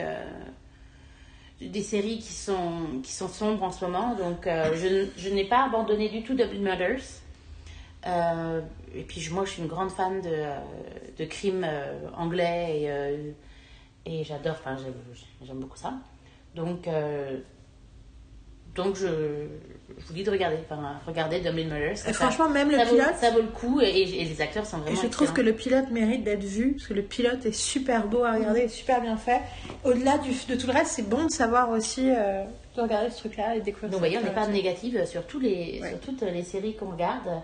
C'est juste que euh, Là, je il regarde y a toujours des moments. euh, on- il y a toujours, on a- on- notre tête n'est pas forcément toujours prête à regarder des, des séries. euh, il faut pouvoir être prête pour regarder certaines séries aussi. Puis surtout, si toutes les séries qu'on regardait étaient ultra positives et, puis tout, et tu vois, pleines de saccharose et tout, et que de temps en temps tu voyais un truc violent et un truc sombre, tu ferais waouh Là, t'as un peu l'impression que c'est la norme des séries prestige, donc du coup, automatiquement. euh, Un petit peu. Et du coup, euh, je dis du coup huit fois de suite. Là, donc on le fait de façon chronologique. Et donc Dublin the Murder, c'était, j'ai regardé, regardé, c'était 14 octobre. Donc on en est qu'à octobre, les amis. Ça fait une heure qu'on est sur la partie 5. Ça, c'est un- Continuons. c'est un point négatif. Tu soulignes juste un point négatif. C'est pas bien. C'est pas négatif, c'est juste. Genre, ouais, on est longue. Non, si, si, je- moi, je, je- moi j'ai les sous-titres. c'est genre, ah là là. Mais c'est en fait, moi je suis contente de dire tout ce que je dis. C'est très bien. C'est je culpabilise parce que je Mais- me dis, Bah, you shouldn't. Ouais. Voilà, c'est ce qu'on a dit depuis le début, c'est ce qu'on a dit au départ, au départ du premier d'ailleurs. Hein? Il fallait pas. euh, c'est Ok. sûr. Voilà. Donc, on va aller sur la, 12, la deuxième série qui s'appelle. Donc, je ne vais pas dire un seul mot parce que je n'ai absolument même pas vu une seule seconde, même si je sais de quoi ça parle. Ça s'appelle. Ça s'appelle. Ça s'appelle. Ça s'appelle euh, Living with Yourself. Go, Yael. Living with Yourself, c'est une série Netflix que j'ai regardée en entier uniquement à cause d'une des actrices. Euh, c'est une série euh, avec Paul Rudd et ça, le personnage de sa femme est joué par euh, Aislinn B. Donc euh, celle qui joue dans This Way Up, qui était la série euh, numéro 1 de nos séries d'été que je vous conseille de voir si vous ne l'avez toujours pas vue. Six épisodes de 30 minutes que j'ai adoré. Je suis devenue très très fan d'elle et je la suis. Je, je suis ses stories sur Instagram tous les jours. Et elle a posté un truc et très très drôle d'ailleurs hier parce que dans un, un journal anglais, ils ont mis un article sur euh, deux suspects ont été euh, ont été, ont été, euh, appréhendés dans la dans un, un- un- une attaque à la machette qui a laissé un homme badly burnt. Et les deux photos c'est Saoirse Ronan et B à côté. Et donc elle l'a posté sur Instagram en disant est-ce que quelqu'un a les moyens de payer notre caution? Anyway, euh, je l'adore. Euh, je l'adore. Et, euh, et donc, elle joue. En plus, elle joue avec son. Ils lui ont pas fait apprendre d'accent américain. Elle a son accent irlandais, Mhm. qui est un vrai bonheur à entendre. Et j'ai vu donc l'intégralité. Aussi, parce qu'il y a des trucs qui m'ont saoulé et je voulais aller jusqu'au bout pour savoir comment ça se terminait. Euh, J'ai l'impression que c'est un mec qui a écrit ce truc-là. Parce que il y a vraiment tout un délire sur. Donc en gros, dès le départ, c'est l'histoire d'un mec qui déteste sa vie, qui, déteste son job, il bosse dans la pub, il déteste son job, euh, il parle plus à sa femme, euh, mais sans trop de raison. euh, apparemment, ils sont censés, euh, enfin tu vois, ils sont censés euh, essayer de- d'aller à une clinique de fertilité puis ils n'arrivent pas à avoir de bébé. en gros, il est, euh, enfin en même temps, mais c'est vraiment le mec qui, tu vois, qui qui qui qui, qui s'apitoie sur son propre sort et qui est en fait juste désagréable avec tout le monde. Mhm. Et, euh, et il lui arrive un truc dans le premier épisode qui chamboule tout. Enfin, en gros, il va dans un truc, un spa, on lui conseille d'aller dans un spa pour aller mieux, et sauf qu'en fait, c'est un, un endroit où, tu te- où il te clone. Sauf que généralement, l'ancienne version de toi, il la tue, et là, ils l'ont mal tué, donc il se réveille, enterré euh, dans la campagne. Et quand il arrive chez lui, il découvre qu'il a un, il y a un clone qui a pris sa place, qui ne sait pas qu'il est un clone, et surtout qui par contre a, est plein d'espoir, d'énergie, euh, voilà. Et donc techniquement, toute la série va parler de ben la fatigue, euh, dans le sens anglais du terme, fatigue. Donc le fait, l'espèce de désillusion, du fait que lui il a plus d'énergie pour quoi que ce soit parce qu'il croit plus en rien, alors que ce, cette nouvelle version de lui, qui pourtant a les mêmes souvenirs, tout d'un coup. rien que d'écouter. Et en fait, et en fait, je trouve que c'est très complaisant comme propos. Et autant il y a des moments intéressants, autant finalement, alors il y a un des trucs, qui est un truc vraiment intelligent. Dans 30 secondes, je vais, alors, je vais parler pendant une minute en spoilant ce truc-là pour que les gens n'aient pas besoin de le voir. Donc si vous voulez regarder, écoutez pas la minute qui suit. Sinon, vous pouvez écouter. Un des trucs qui est intelligent, c'est que du coup, elle, quand elle apprend le truc, à un moment, elle a une aventure avec le clone. Et déjà, la première chose qui se passe, c'est qu'ils essaient de coucher ensemble et que c'est nul. Mhm. Que l'autre, il a du stamina, machin, mais en fait, ça passe pas entre eux. Et que ensuite, lui, donc, il est fou amoureux d'elle. Et en fait, elle, elle est pas amoureuse de lui. Mhm. Sur le coup, c'était bien parce qu'elle était gentille. Lui, il est amoureux d'elle. Tout d'un coup, à nouveau, il est gentil, il est prévenant. Et en fait, elle lui dit, mais ouais, mais vu qu'on n'a pas vécu les mêmes traumas ensemble, on n'a pas le même passif, en fait, t'es pas mon mec, quoi. Et puis surtout, t'es trop heureux, en fait, ça me déprime. Parce que du coup, j'ai l'impression que c'est fake. Tu me comprends pas. Moi, j'ai mon bagage, j'ai les 10 ans qu'on a vécu ensemble. Puis même, j'ai la vie, ma fatigue. Enfin, donc, et ça, j'avais trouvé ça intelligent, l'idée qu'en fait, elle voulait pas être avec la nouvelle version Ouais, mieux. ouais. Même si elle est tentée par ça, finalement, elle veut. Enfin, finalement, ce qu'elle veut, c'est être avec son mec. Et euh, voilà. Et la fin, c'est qu'elle est tombée enceinte du clone. Du coup, ils peuvent avoir un enfant, mais du coup, ils sont tous les trois. Ok. Voilà, donc j'ai spoilé la fin. Et donc voilà, je trouve que c'est complaisant. Je trouve qu'elle, elle est moins bien traitée que lui. Euh, pff, en plus, elle, elle est... j'adore tellement cette actrice maintenant que j'ai tellement plus envie de la voir dedans. Mhm, mhm. Il y a des moments où tu la vois quand même un peu plus et t'es content, mais Mais tu l'as pas assez. ouais. Et puis lui, je trouve que c'est en fait c'est un peu, tu sais, on a ce concept du vanity project. Mhm. euh, qui est euh, quand un, qu'un acteur notamment ou quelqu'un fait un projet qui est vraiment là pour se faire plaisir. Et je, je suis même pas sûre que ce soit Paul Rudd qui soit dans le concept du Vanity Project, que ce soit la personne qui a écrit ça pour Paul Rudd. tu Mhm. vois. Mais du coup, il y a quelque chose de. J'avais vu une interview où, dans une blague, elle avait dit que euh, c'était terrible parce que même si elle était. euh, vu qu'il y avait deux Paul Rudd, techniquement, même si elle était euh, le, deuxième personnage principal de la série, des fois sur la call sheet, elle était numéro 3. Parce que Paul Rudd était les deux premiers numéros. Et je trouve que c'est un peu ça l'esprit de la Ouais, série. Et du coup, et j'étais là. Bon, bah écoute, ça je ne le rajoute pas du tout dans mes trucs. On va parler du prochain ouais. qui s'appelle Looking for Alaska. Ah Euh, C'est John Green, je crois, un bouquin de John Green, adapté en série. Je me demande même si c'est pas adapté par euh, nos amis Josh Schwartz et Stephanie Savage, qui ont fait Gossip Girl, les yeux aussi, et machin. Je, tu peux regarder sur IMDb pendant que je parle. Euh, c'est l'histoire d'une d'un lycée internat lycée un peu hors du commun et les personnages euh, euh, qui font cette classe Euh, Il y a notamment un personnage féminin qui est vraiment fascinant. Plein de personnages qui ont l'air intéressants. Il y a un côté très littéraire et bavard du premier épisode. La nana, en fait, c'est un internat, mais ils ont genre des bungalows au milieu d'une forêt. Donc du coup, a, ils ont comme des appartements. Et il y a une des nanas, euh, son, sa chambre en tout, c'est des livres et des livres et des livres partout. Moi, je suis fan. Puis c'est la, la nana un peu cool et tout. Euh, le problème, c'est que le personnage principal, c'est genre un mec complètement à côté de ses pompes. Tu vois, genre le nerd euh, un peu largué euh, qui trouve la fille jolie, du coup qui la suit à travers. En fait, du coup, je là, mais en fait, toi, je t'aime pas. Donc, j'ai pas envie de, genre, j'ai pas envie de suivre ton histoire. Et pourtant, euh, il y a plein d'aspects qui sont. Il y a plein d'aspects qui sont évocateurs, différents. C'est bien Stéphanie Savage et Josh Schwartz? Oui, pour, la, pour le réécrire, pour l'écrire, L'adaptation, ouais. pour l'adaptation, et en tant que directeur, euh, il y a plein de monde, euh, mais euh, il, a, il a dirigé un, un, un épisode. Et euh, Cléa Dibal a aussi dirigé un épisode. Réalisé, tu veux dire? Dirigé, oui, ouais. En, en allemand, je vous le dis, euh, réalisé, ça se dit dirigiert. Et direct, du coup, c'est pareil. hein. Et celle que tu aimes bien, je pense que c'est Christine Frodes, celle qui joue Alaska, Oui. Young. Et, euh, mais bon, je pense que les showrunners, c'est Schwartz et Savage. Et du coup, il y a plein d'éléments euh, intéressants, machin, mais ah, ce personnage principal, tellement ta ta- ta claque. Lui, tu veux dire? Oui, exactement. t'as vu sa tête et t'as compris Charlie Plummer. Ouais. Et en fait, non. Je peux pas, je suis désolée, hein, I don't care. Et euh... puis je, en fait, c'est aussi une de ces où je me suis dit, ouais, si j'avais Mais 18 j'ai regardé, je crois que j'ai regardé les cinq premières minutes, et c'est avec lui, je crois, et ça m'a saoulé. il est dans la cuisine, il est machin. Avec ses parents, ouais, Avec ses parents, et j'étais genre, no. Je suis pas, enfin, j'étais pas dans le mood pour regarder ça. Mais euh, après, je me suis dit aussi, si j'avais 18 ans, je vivrais différemment, quoi. Mhm.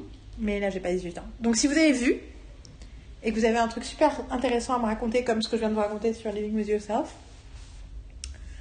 euh, bah dites-nous pourquoi c'était bien. Qu'est-ce que ça a de bien? Qu'est-ce que ça vous raconte sur le monde, sur la condition humaine, sur euh, l'enfance, sur l'adolescence? J'ai aussi l'impression que c'est un truc sur l'adolescence écrit par des vieux. Euh, le fait de regarder Grownish, c'est vraiment une. Grownish, c'est vraiment une série qui, a- qui est nourrie de réalisme sur la jeunesse, même si c'est pas écrit spécialement par des jeunes. Je, sais pas qui est dans la Writer's Room, mais c'est sûr que c'est vraiment infusé par, euh, en partie en tout cas, des vraies choses et des vraies réflexions sur la jeunesse. Je sais parce que moi, ça, ça me surprend sur plein de choses. Ça me surprend de la même façon quand je, quand je parle avec mon, mon petit frère, quoi. Je suis là, ah ouais, ah d'accord, c'est comme ça que vous faites ça, quoi. Et ça, je trouve ça fort. Et c'est rigolo d'ailleurs parce que j'ai eu cette réflexion sur le fait que l'adolescence était montrée différemment maintenant dans la fiction. Je sais plus de quoi on parlait, mais on parlait de ça. Peut-être que dans le podcast c'est vendredi, je sais plus. Oui, c'est ça, où on parlait de 21 Jump Street. Et que pendant longtemps, les séries ados étaient écrites par des vieux, euh, par des gens qui avaient été traumatisés par leur adolescence. Mais je pense que la, série euh, virage pour tout le monde, c'était Skins quand même. Il s'est passé un truc avec Skins. Mhm, mhm. Donc voilà, Looking for Alaska. La prochaine, c'est Modern Love. Ah, yeah. Alors Modern Love, c'est une anthologie de Amazon, un peu comme J'ai euh, commencé à regarder le premier épisode d'ailleurs, mais j'étais pas dans le mood. un peu comme Little America, donc acteurs différents, histoires différentes. euh, Et c'est deux épisodes par truc, c'est combien, combien d'épisodes? Non, non, il y a un épisode par histoire. Chaque épisode, c'est une histoire différente. Ok, mais les gens, des les, 30 gens minutes. sont, les gens sont quand même dans deux, deux épisodes. Il y a un épisode où tu croises. Ok, d'accord. Le dernier épisode, tu spoiler. Ouais. Mais tu, mais non, mais en réalité, c'est une histoire par épisode. Et euh, et euh, alors, on a beaucoup reproché à la série de manquer de diversité parce que c'était euh, que des femmes blanches ou que des hommes blancs. Je sais plus. hein, Il y a un seul couple homosexuel, machin et tout. Donc en réalité, le truc, c'est que c'est un peu comme Little America ou exactement comme Little America. C'est l'adaptation d'une série d'essais qui sont écrits à la première personne dans le New York Times sur mode, qui s'appelle Modern, Mod- Modern Love. Donc c'est des gens qui racontent leur vie. Mhm. Et sauf que j'imagine que les gens qui envoient leur histoire au New York Times, il y en a beaucoup, c'est des blancs euh, riches de New York, quoi. Mhm, mhm. Et euh, voilà, euh, beaucoup d'acteurs qu'on aime. Mais t'as un peu l'impression que c'est d'une naïveté. Alors en fait, c'est rigolo parce que Little America, pour le coup, est très différent. Là, t'as un peu l'impression que c'est hyper naïf, en fait. C'est comme des gens qui n'ont pas, vu qui ont pas vu les séries, qui ont l'impression qu'ils vont faire des trucs extraordinaires, alors que t'es là. Vous vous rendez compte que n'importe quel épisode de 911 raconte 8 histoires plus intéressantes que celle-là, en fait. Donc, la plupart euh, sont un peu euh, surfaites. Mhm. Aussi parce que la vie des gens est moins intéressante que la fiction. Donc euh, tu la regardes pour les acteurs, et puis parce que c'est bien réalisé certains, mais tu te dis ouais ok, mais c'est quand même un peu... c'est très très... Euh, au ras des pâquerettes. Sauf une. Il y en a une qui est bien sûr la seule où c'est des homosexuels. Où là, il y a un vrai truc. Enfin, ça m'a vraiment pris par surprise, et je crois que j'ai pleuré à la fin. bon, c'était beau. Euh, voilà. Après, euh, si vous avez ingurgité moins de fiction dans votre vie que moi, ce qui est entièrement possible si vous êtes quelqu'un de normalement constitué, même si vous écoutez ce podcast, vous pouvez vachement apprécier. En plus, il n'y en a aucune qui est conne, quoi. Juste une question, mais avec, euh, je sais pas, le, le- un qui joue l'homosexuel, sans Ouais. dire de nom, si je te dis Priest, Ouais. ok. D'accord. Ouais. Donc ça me donne envie de regarder moi celui Et celui-là est vraiment génial. Tu me feras dises quel Enfin, c'est épisode. vraiment génial. Celui-là est vraiment bien. Maintenant que j'ai vu trois épisodes de Little America, Ouais. Par contre, j'aurais tendance à plus juger Modern Love. Mais il, mais était. je- moi, je voulais quand même le, le voir. Enfin, je veux dire, un Et en plus- après, il y a un euh, côté, c'est New York. regarder, machin. Et aussi à côté, c'est New York, c'est machin. Non, parce que vu, le peu que j'ai vu du premier épisode, c'était. euh, pas, Ouais, c'est rigolo. était pas euh, horrible, tu vois ce que je veux dire. Je- Il faut juste que Après, je un peu des fois, les acteurs surjouent un peu. Mais je suis pas fan de la- l'actrice en fait. Enfin, je, je, je suis pas. Mais euh, c'est pas celle qui joue dans. C'est pas Zoé machin là C'est pas celle qui joue dans. Non, dans c'est le. c'est celle qui joue dans Your Mother. Ah Comment elle s'appelle? Oui, d'accord. Avec un. Je suis pas fan C'est de The. Mother. Ouais. Oui, Je suis pas fan de. Enfin, je. je... oui d'accord. Mais alors, en fait, t'as un peu, trop... en fait, t'as un peu l'impression, tiens, encore, c'est la même chose que pour les comédies. La partition est un peu faible, donc ils en font un peu des tonnes. Exactement. Et c'est un peu le problème. Euh, et je pense que la personne dont on parle euh, dans le. bon, bah, bah, je pense que tout le monde a compris qui c'était. hein. En même temps, hein, quand t'as dit priest, je pense que. Je pense que c'est le truc. Bon, on verra. C'est bien le truc que tout le monde a capté en 2019, tu vois. Même ceux qui n'ont pas vu, mais bon. Passons, en tout cas, lui, il joue juste mieux que les autres. Bah oui. Mais pour le coup, les hum, autres personnages de cette. euh, notamment la nana qui joue dans cette, épi- dans cette, cette histoire-là, elle joue aussi extrêmement bien. Ok. Et euh, par contre, il y a un truc avec Anna Tawai euh, où elle joue bien, mais elle en fait aussi des tonnes. Alors, ça, c'est lié au personnage, et en même temps, il y a des moments. En fait, c'est pas, c'est, c'est- je suis très partagée parce que dans chacune de ces histoires, il y a des moments que je trouve incroyables. Et puis, il y a plein de scènes qui sont hyper euh, convenues et, fou, et foutues n'importe comment, euh, et surjouées, et, et, je te- et vraiment fait de façon ouais, naïve, quoi. Genre, euh, ils débarquent, quoi. Ils se rendent pas compte que cette histoire a été racontée 200 fois dans les séries de ces 20 dernières années. Donc voilà. Alors. Du coup, je me sens. En fait, ça me vexe un peu aussi de regarder un truc comme ça parce que j'ai l'impression, je suis là. Est-ce que ces gens-là qui débarquent dans le monde des séries parce qu'ils viennent du cinéma indé et tout machin ont vraiment l'impression qu'ils nous, vont nous apprendre des trucs? C'est un peu du... le mansplaining de la série finie quand les gens du cinéma se mettent à faire des séries.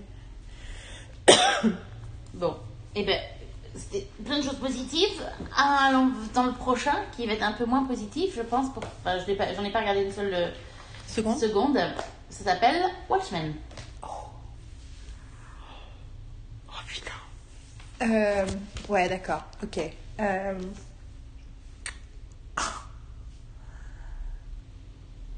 je cherche mes mots. Euh, Ça va falloir terminer le podcast, c'est sa partie 5 là-dessus, enfin une partie 6 parce qu'après les gens vont avoir besoin de dormir, de faire une sieste. Euh, moi surtout j'aurais besoin de faire une sieste, non je plaisante, euh, on n'a pas le temps mais... Donc Watchmen, série de HBO qui a commencé en novembre, octobre, novembre? Novembre? Euh, Adapté de l'univers de Watchmen, les comics de Alan Moore des années 80 que j'ai lu. Alors, il y a des gens qui étaient à fond la caisse euh, sur l'arrivée de ce truc-là. Moi, j'étais comme d'habitude pas au courant, parce que j'aime pas être au courant des choses qui arrivent. Puis, au début, moi, l'idée de Watchmen, bah, bien sûr, ça m'intéresse. Euh, contrairement à beaucoup d'autres gens, j'ai aimé ce film, que j'ai trouvé assez joliment adapté des comics, en fait, et que les changements m'ont plu. Et enfin, voilà, il y a tout un truc qui se passait pour moi avec ce film. J'ai vu qu'une seule fois. Je sais que aussi c'est le fait que c'est une de mes bandes annonces préférées, de toutes les bandes annonces que j'ai jamais vues. Avec The Beginning is the End of the Beginning ou un truc comme ça, qui est la chanson des Smashing Pumpkins, ironiquement écrite, écrite pour un Batman. Et euh, puis j'ai vu que c'était le créateur, c'est Damon Lindelof. Et Damon Lindelof, euh, j'ai une relation vraiment compliquée avec lui parce que je trouve tout à fait sympathique. J'ai adoré son intervention quand il est venu à Mania. C'est un grand fan de Buffy. Il a plein de choses. Je trouve que c'est beau la façon dont il s'est, il s'est, il s'est sacrifié pour donner vie à Lost et garder Lost en vie pendant toutes ces années, alors qu'au départ il n'est même pas partant. Que je me rappellerai toujours, je pense que je l'ai déjà cité, la phrase de Javier Grillo Marx qui a dit que pour écrire Lost, ça, la première saison et la deuxième, il fallait. euh, euh, euh, toutes les séances d'écriture commençaient par Damien Lindelof qui prenait une machette, s'ouvrait les entrailles et, et- et lâchait ses tripes sur la table. Et je trouve que c'est d'une force incroyable, surtout pour un projet qu'au départ tu voulais pas faire. Après, euh, le nombre de fois où je vois un truc et je fais Ah, mais, j'ai- mais pourquoi j'étais cette chose? Ah oui, c'est Damon Lindelof qui l'a écrit. Apparemment, il y a un club que j'ai vu passer un tweet récemment qui me prouve qu'il y a un cl- club des fans de Tomorrowland Ok. dont fait partie Florian. Et un journaliste qui Julien Lada, qui est adorable, avec qui j'ai fait un podcast sur Cérémonia l'année dernière, et avec qui je suis d'accord sur plein de choses. Et là, je suis là, mais comment Comment est-ce possible Euh, Je déteste pas Tomorrowland, hein, c'est juste une, une film qui n'a pas d'histoire. Et, euh, et je me rappelle avoir regardé le film en me disant, mais what's wrong with this movie? Et ça se termine écrit, écrit par Damon Lindelof. Je fais, ah, mais tout s'explique. Euh, voilà, je. C'est fou hein, parce que les auteurs de The Good Place et surtout Mike Schur sont fanatiques de The Leftovers et de Lindelof. Pour eux, The Good Place c'est Lost en comédie. Et tu fais mais comment est-ce possible? Tout, enfin, Ouais. c'est fascinant en fait. C'est fascinant la différence qu'on a euh, nous autres humains sur la perspective des choses. Tout ça pour vous dire que j'ai détesté Watchmen, mais d'une force. Alors je n'ai vu que le premier épisode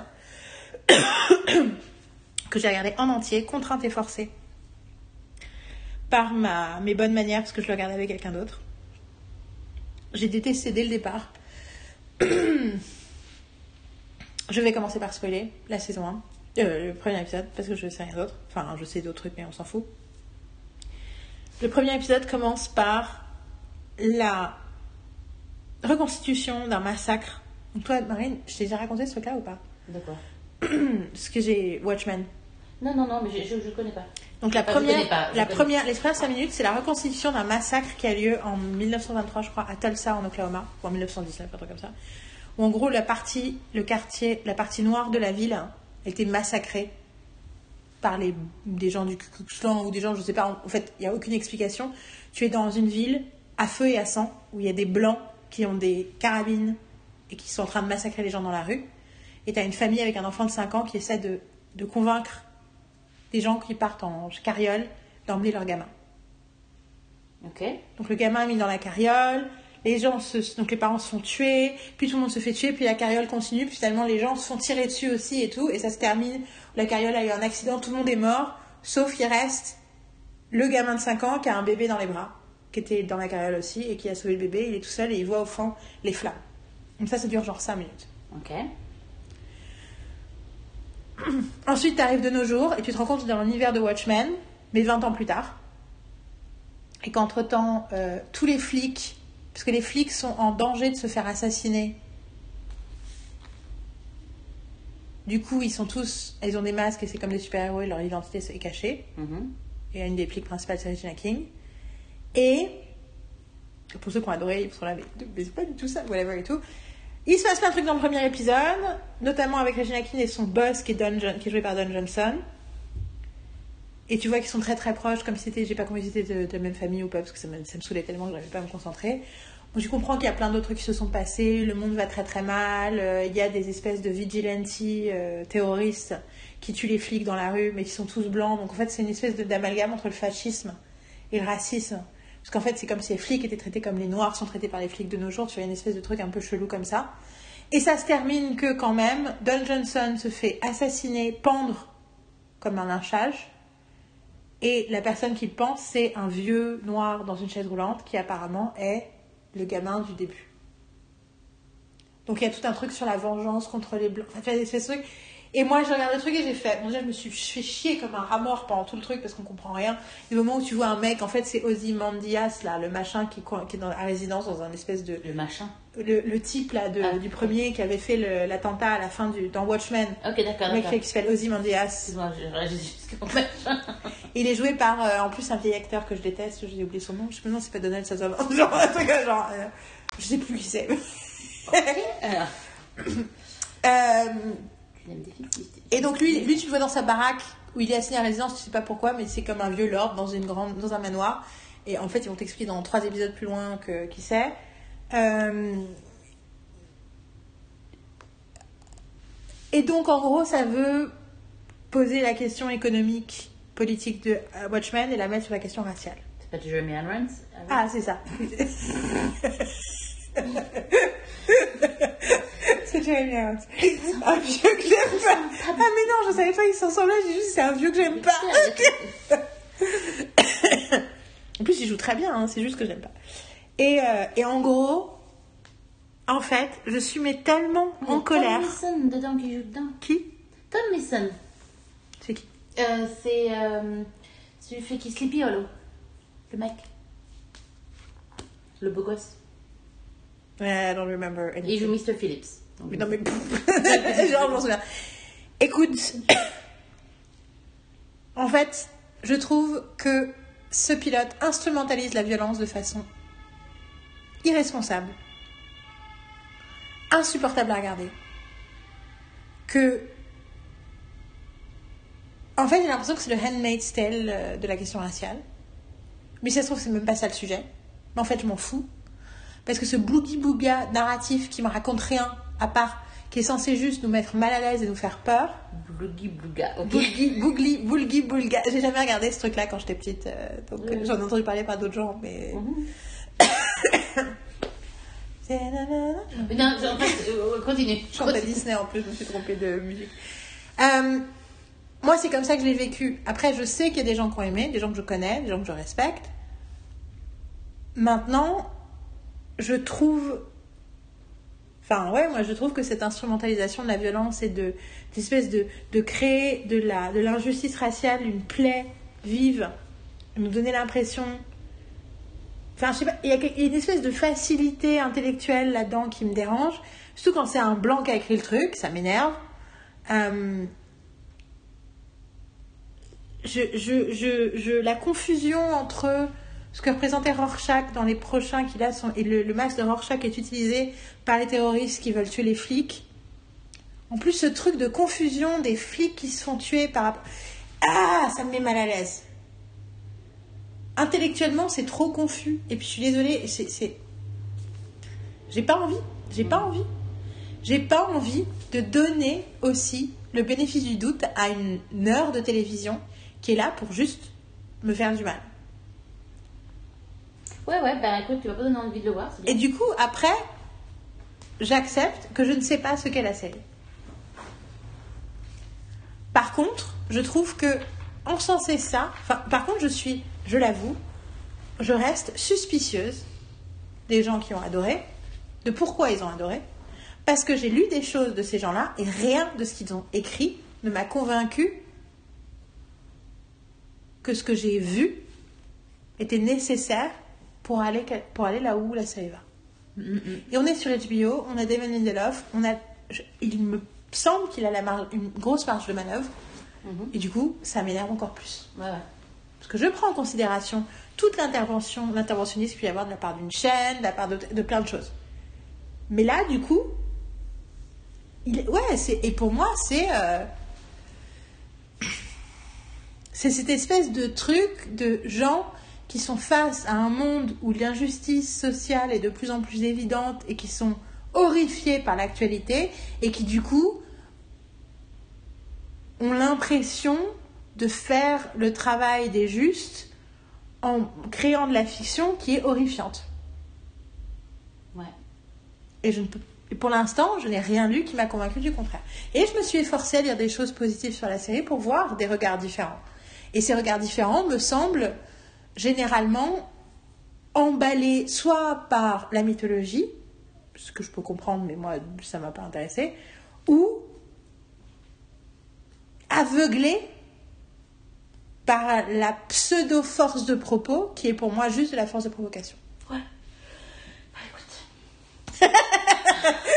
Marine vient de bailler et faire ok. Donc voilà, c'est pour ça que j'ai dit que maintenant vous avez besoin d'une sieste pour vous remettre de ces. Je pense que j'ai fait 15 minutes dessus. Euh, est-ce que est-ce qu'on a beaucoup de séries qui nous restent de 2019 Euh, un petit peu, mais pas beaucoup. Enfin, le, là, le prochain, c'est For All Mankind. De toute façon, tu, tu l'as. Là, là, là, j'ai rien vu pratiquement de ce que. Watchmen, c'était le 20 octobre. Bon, on va continuer parce que si, si- si- à force de dire ça, ça Il reste va 10 en- séries. Bon, ok, sur 2019. Bon. Ok, on va faire les 10 séries. Je vais faire rapide. For All Mankind, vas-y. Alors, il y a Hottie Number 2, c'est que le nom que je donne à Joel Kinnaman, qui est le deuxième suédois de mes rêves, après Alexander Skarsgård, Skarsgård que j'aime. spé- je suis désolée. que j'aime spécifiquement à cause de euh, la version américaine de. Killing? The Killing, j'ai déjà Killing quelque chose. The Killing. C'est pas Killing Me. Euh, je trouve très très hot dedans. très bien aussi, mais très hot. Et je ne m'en suis jamais remise. Et donc, For All Mankind, c'est une uchronie. Ça fait partie de l'offre euh, Apple TV. J'ai regardé tout le pilote.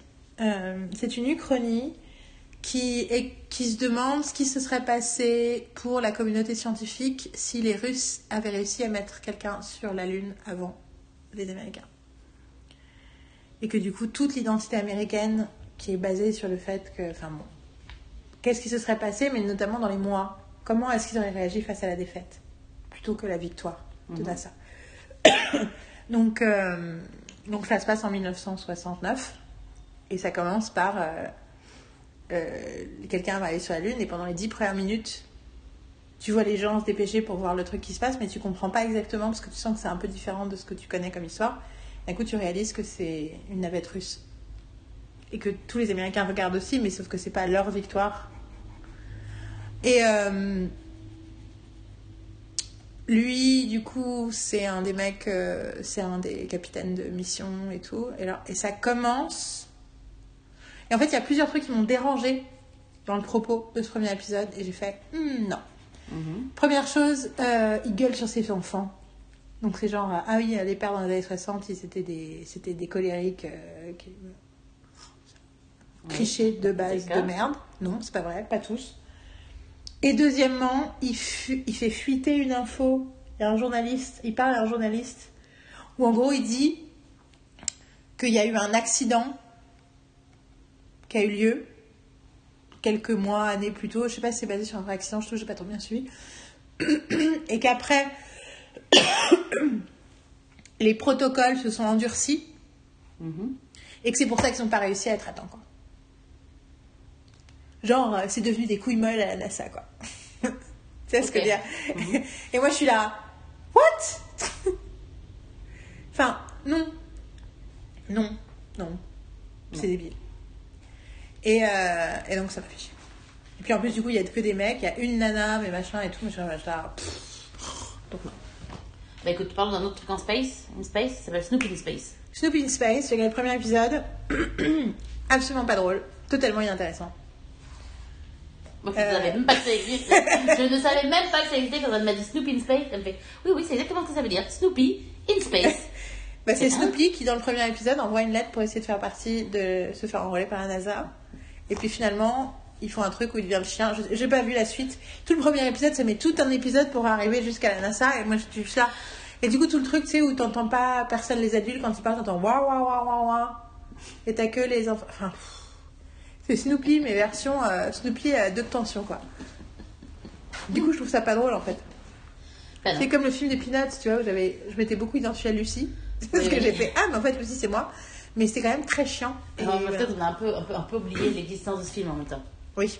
Mais À ah, part euh, le seul truc qui me rappelle que ce film existe, c'est parce que j'ai eu un. Tu m'as offert un gros Kinder surprise et dedans il y avait euh, la niche de Snoopy avec Snoopy euh, qui. En, dessus que je trouve très cute. mais moi, j'adore Snoopy en, en enfant en aviateur. Et surtout, Et en plus, c'est ça, c'est vraiment ça. C'était tous les trucs où il imagine qu'il est sur l'espace, Ouais, ouais. et il y a tous les délires de Snoopy dans sa tête et tout. Et euh, le truc, c'est que moi, j'aime beaucoup Snoopy en, en comics. Une comics, ouais. Et j'adore le personnage de Snoopy, j'adore le concept de Snoopy, mais en dessin animé, c'est chiant à mourir. chiant, ouais, ouais, ouais. Tout à fait, je suis tout à fait d'accord. Bon, 18 Ouais. Dollface. Oh Ah, je voulais vraiment pas faire un truc euh, hate watch. Ouais, en mais fait, bon, là, euh, après tu pourras raconter plus de trucs sur le prochain. Parce que Voilà. ça, c'est- j'ai toujours pas vu. Donc, Voilà, Dollface. en fait, tu Hulu, m'en as parlé et j'ai fait genre, ok, donc je ne regarde pas. D'ailleurs, je l'ai effacé de mon truc. Dollface, Hulu, 8 Tiens. épisodes avec Kat Dennings que j'adore. Mhm. J'ai vu la bande-annonce, j'ai fait Ouh, ça va être génial Où en gros, c'est une nana qui se fait larguer au bout de plusieurs années par son mec et qui tout d'un coup réalise qu'elle n'a plus aucune copine parce qu'en fait, euh, elle a passé toutes ces années à s'intéresser que aux centres d'intérêt de son mec, euh, tout. Enfin voilà, elle c'est un. Et donc elle doit renouer avec ses copines et euh, essayer de recentrer sa vie autour d'elle-même et pas de, ce- de ces histoires de mecs. Et en fait, il y a aussi un élément un peu, surna- enfin pas surnaturel, mais un peu euh, surréaliste, où euh, quand elle se rend compte qu'elle a plus de copines, euh, elle imagine qu'elle se fait euh, ramasser par un bus, de comme un bus de ramassage scolaire, qui dit où vous devez aller à l'endroit pour retrouver vos amis. enfin, une espèce de truc où, où la, il y a une, espèce de, de enhanced reality, mais c'est pas du coup, c'est pas très intéressant. Puis la, la chauffeuse de bus a une tête de chat, parce que c'est une cat lady. Et donc, la nana qui symbolise les célibataires est une cat lady. Et là, on commence à voir le problème de la série. C'est-à-dire qu'en réalité, sous, les, sous le couvert d'être un truc féministe, ça renforce tous les clichés de merde sur les nanas. Et la nana, en fait, l'auteur, c'est la créatrice, c'est trop jeune. Enfin, je crois que c'est produit par la boîte de prod de Margot Robbie. Du coup, je suis là, oh, I wish it was better. Mais euh, là, j'ai vu une interview de la. En fait, la même interview que j'avais regardée de Ashlyn B. J'ai regardé avec la nana, la créatrice. Et au bout de 10 minutes, déjà, je ne pouvais plus regarder. Je dis, ouais, en fait, elle est trop jeune. Elle a. Comme dirait, euh, comme dirait euh, Taylor Swift, il faut déconstruire la misogynie que tu as dans la tête, déjà. Et le problème, c'est qu'elle ne l'a clairement pas déconstruite. Et du coup, on est dans le renforcement de clichés qui me dérange. Je crois que j'ai vu deux épisodes. Et j'ai fait non, mais en fait non. Et du coup, ça fait mal au cœur à regarder en fait. Et, et, c'est tellement un. Enfin, j'en veux à personne dans cette série. Je suis juste. Je regarde le truc et là, je suis trop. En fait, je suis trop vieille pour regarder ça. Parce que ça, c'est des conneries que je pensais il y a longtemps. Et en plus, c'est en plus c'est un peu toxique parce que c'est subtil la façon dont c'est fait. Ça a l'impression d'être genre girl power, female friendships et tout, et en même temps ça réduit. Enfin, il y a, c'est, c'est subtil la façon dont c'est toxique. Mais like it. Ah Oui, bah, je la regarderai pas non plus. Prochaine, c'est Mallorca Files. Ah, ça pour le coup c'est toi qui m'as Bah oui, parce que je l'ai vu sur. m'a fait connaître ça. Donc c'est une série euh, où c'est une flic anglaise et un flic allemand qui sont à Mallorca, qui sont postés à Mallorca tous les deux et qui se retrouvent avec un peu les cas pourris que veut pas, dont veut pas s'occuper la détective euh, espagnole parce que en gros elle les a- c'est pas des vrais enfin ils sont postés là comme représentants européens mais en réalité euh, enfin c'est pas très clair d'ailleurs c'est quoi leur euh, situation légale ou quoi que ce soit enfin bon Euh, c'est un peu naze mais j'ai regardé les 10 épisodes Surtout que j'ai... moi j'en ai regardé deux. Puis tu m'as dit, ah non mais j'a- j'arrête. Et puis finalement, un jour, tu me dis, oh j'ai fini Mallorca Files. Je fais, what Et c'est un peu comme Paradise, machin in Paradise, où c'était, je sais Death plus. in Paradise? Ouais, où Où tu c'est. vas insulter les gens qui sont fans de Death in Paradise. Non, non, non, non, Ah mais où oui. c'est, euh, il y a une française et- ou Dans un les français Caraïbes, et une anglais, et anglais, un anglais, machin, qui sont dans les Caraïbes, c'est un peu pareil. Oui. C'est un peu du truc de flic touristique, quoi. Et euh, c'est un peu naze, quand même, meilleur qu'à Files. J'ai jamais regardé Death in Elle a quand même regardé 10. Pour hein. m'endormir. Mais lui, il est un peu ridicule. Oui, Oui, enfin bon, non, c'est un peu naze. c'est pas. Puis en plus, il y a plein d'épisodes avec des touristes allemands, et donc c'est que tous des allemands, et ils parlent jamais allemand, entre... enfin ils disent trois mots allemands ensemble, mais sinon ils parlent que anglais, et t'es là. En plus, c'est un vrai allemand. Hein. Bah oui, ça s'entend. euh. Ah oui, Et par contre, et en plus, quand c'est. ça s'entend. Quand Ça c'est se voit. C'est temps, pas- Ça se C'est voit. comme. j'ai- J'en ai... Je l'ai pas mis dans la liste parce que je vais pas en parler, mais il y a une série qui s'appelle Vienna Blood, Oui, oui, oui. sur un étudiant de Freud qui aide les enquêtes et machin. Au début, j'ai cru que c'était une nana, je me dis, ah cool, en fait, c'était un mec. J'ai regardé trois minutes, donc c'est un truc autrichien où il parle anglais, et j'étais là, je vais me suicider. J'avoue que les Ouais, ouais, Autrichiens qui prennent l'accent anglais, je. J'arrive pas. J'arrive pas. Donc, on, voilà. Donc, c'était Mallorca Blood. Euh, marqué Mallorca Blood.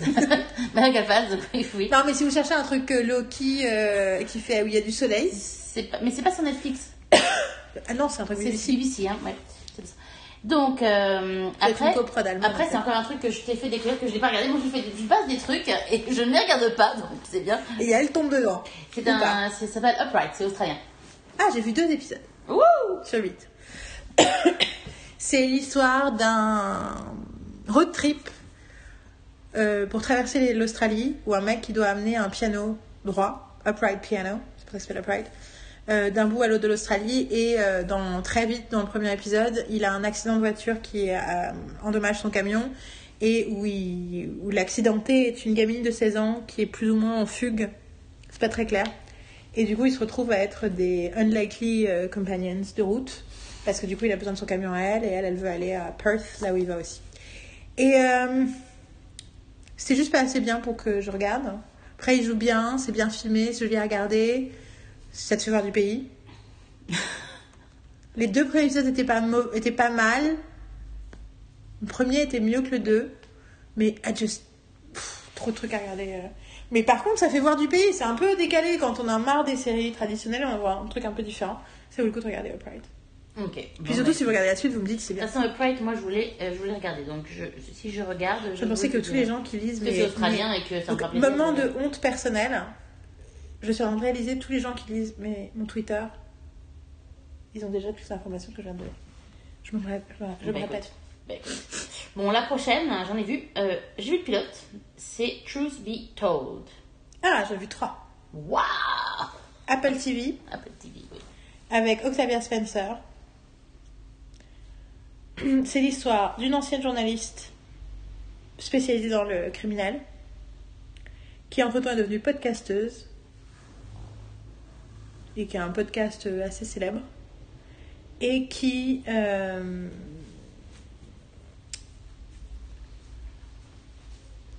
est face au fait que le mec qui a été mis en tôle il y a 15 ans euh, pour avoir assassiné euh, un ado de 17 ans, pour avoir assassiné son voisin. Euh,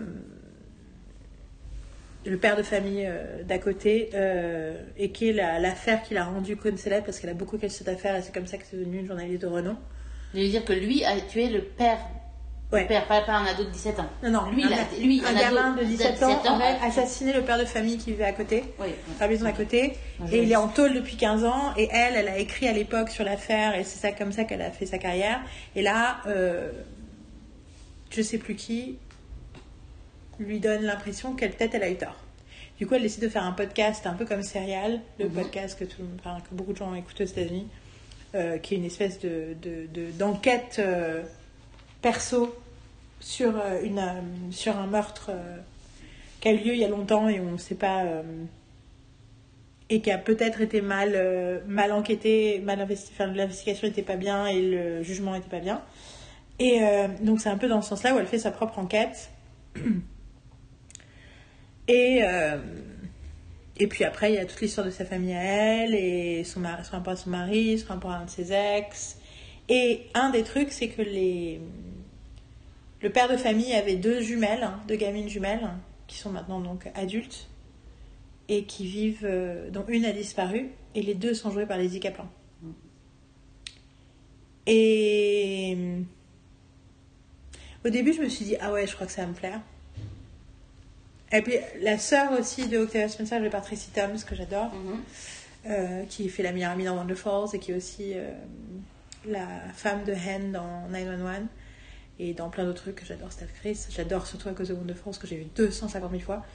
Et en fait, euh, trop, euh, trop provoque.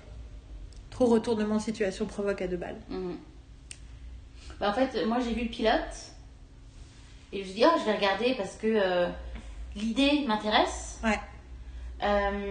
De la remise en question et, et que tu un podcast dessus. Enfin, je veux dire, toute l'idée est, bien, euh, mais tu as ce retournement de situation avec euh, lui qui, enfin, qui donne un côté euh, grave, mais j'aime bien la façon dont c'est dont c'est fait. Mais ça m'a pas. Je me rends compte que finalement, j'ai plus jamais regardé la suite. Bah, en fait, j'ai un peu le même problème que le côté.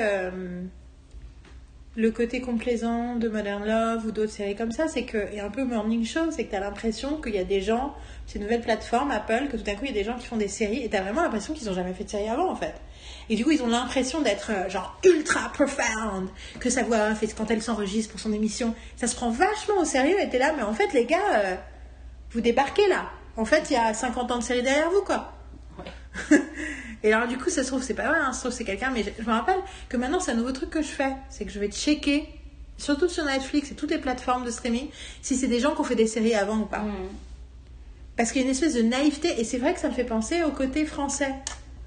De. Notamment des. Ouais, qu'il y a un truc que- non, mais qu'il un truc que je reproche énormément, y compris aux gens de talent et aux gens intelligents qui travaillent dans l'industrie aujourd'hui. J'ai l'impression qu'ils savent pas ce qui se passe, quoi.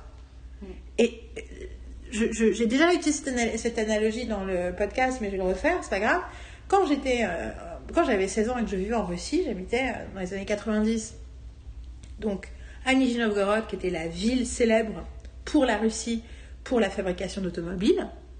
Et ils avaient donc une usine Volga, qui était la, la voiture de base du communisme.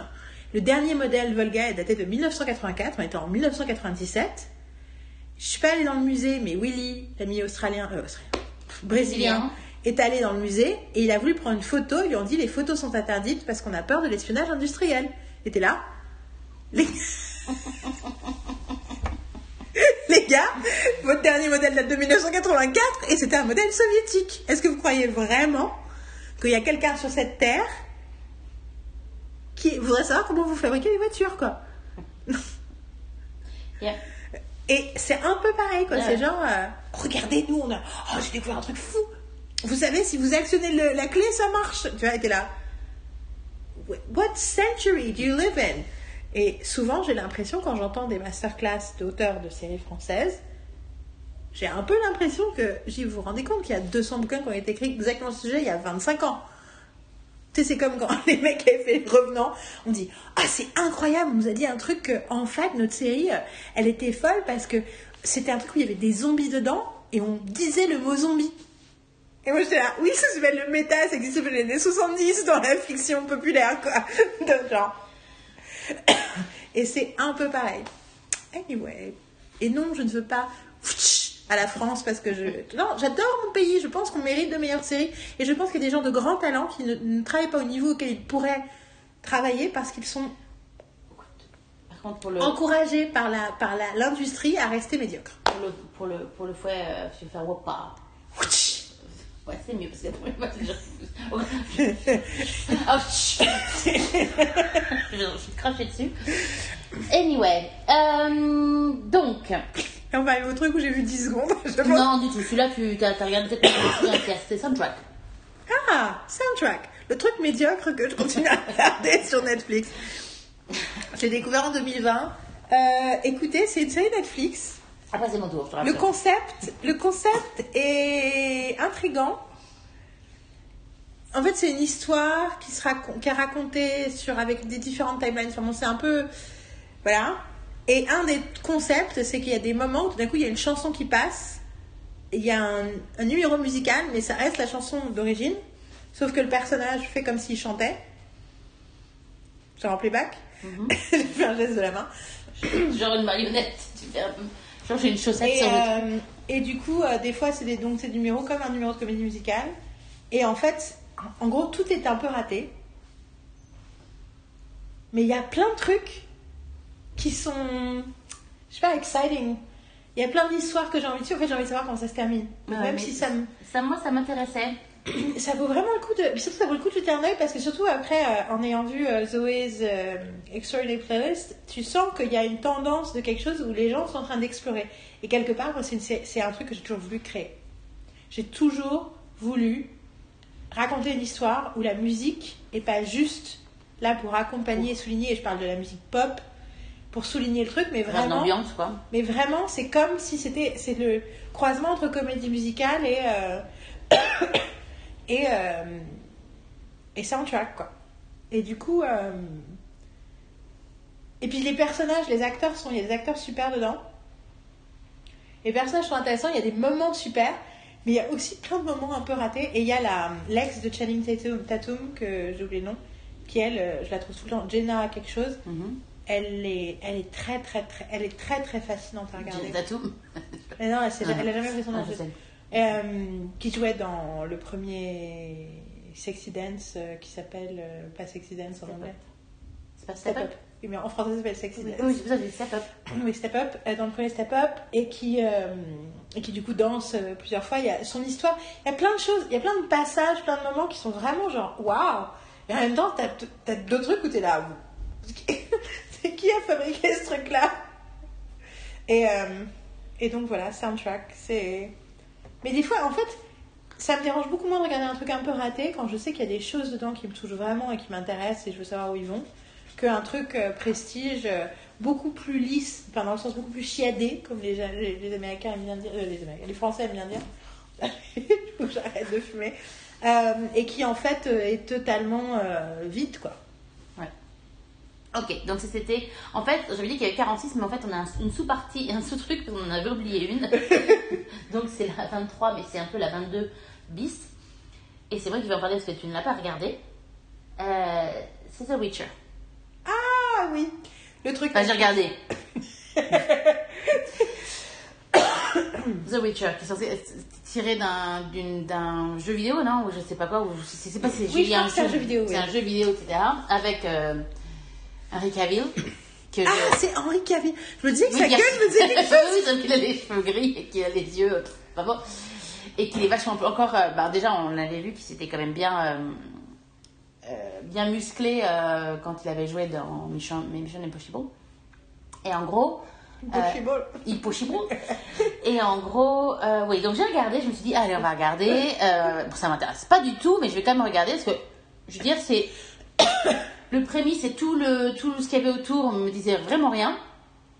Mais je, me- je me suis dit, on va pas juger euh, quelque chose par sa couverture, hein. On va y aller. Mais Donc, j'ai par les trois premières minutes.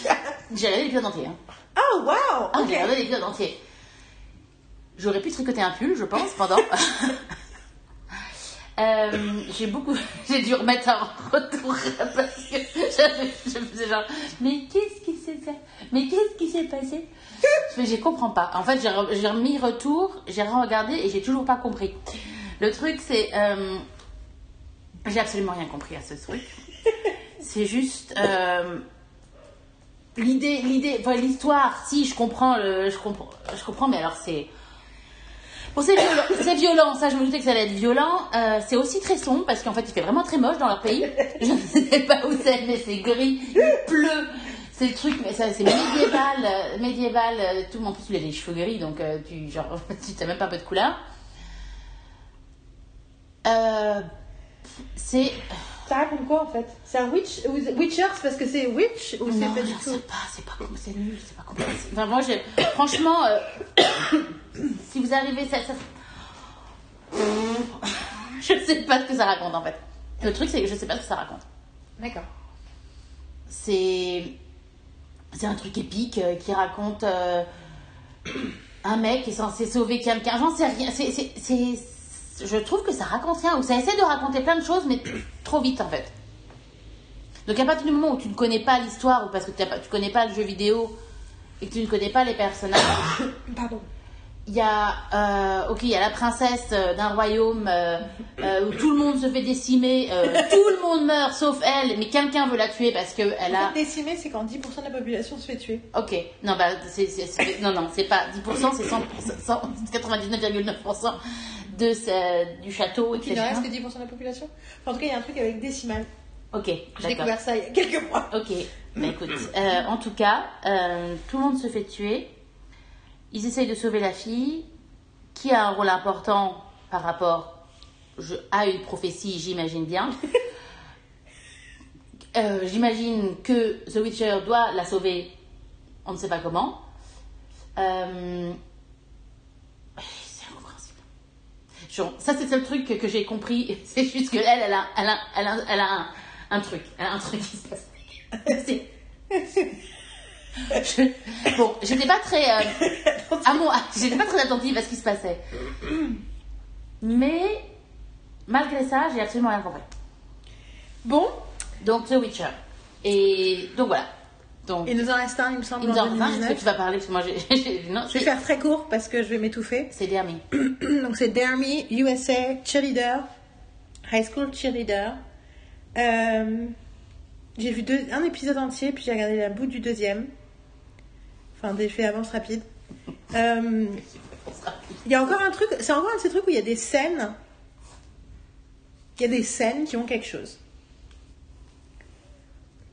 Mais en général, donc euh, les deux héroïnes, c'est celle qui veut euh, bien faire et apprendre et être une bonne, euh, une bo- et qui adore la nouvelle coach qu'elles ont, qui est assez jeune, mais qui est successful pour être les meilleurs cheerleaders de la terre.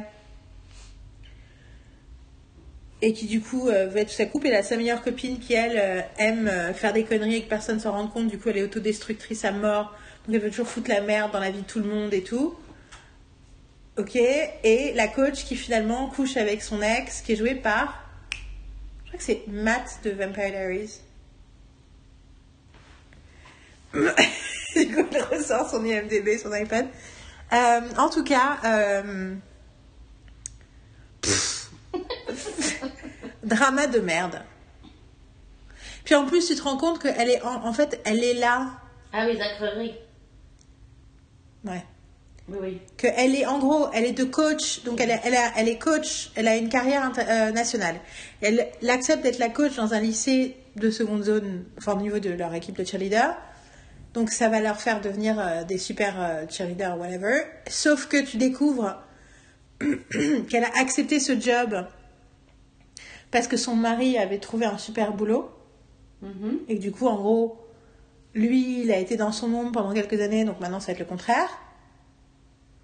Sauf que tu découvres, dans le premier épisode, dans le deuxième épisode, que le que le- l'entrepreneur immobilier euh, du bled qui a donné un job au mec, en fait, il l'a fait parce que sa fille est dans l'équipe des cheerleaders et qu'il voulait que la coach vienne.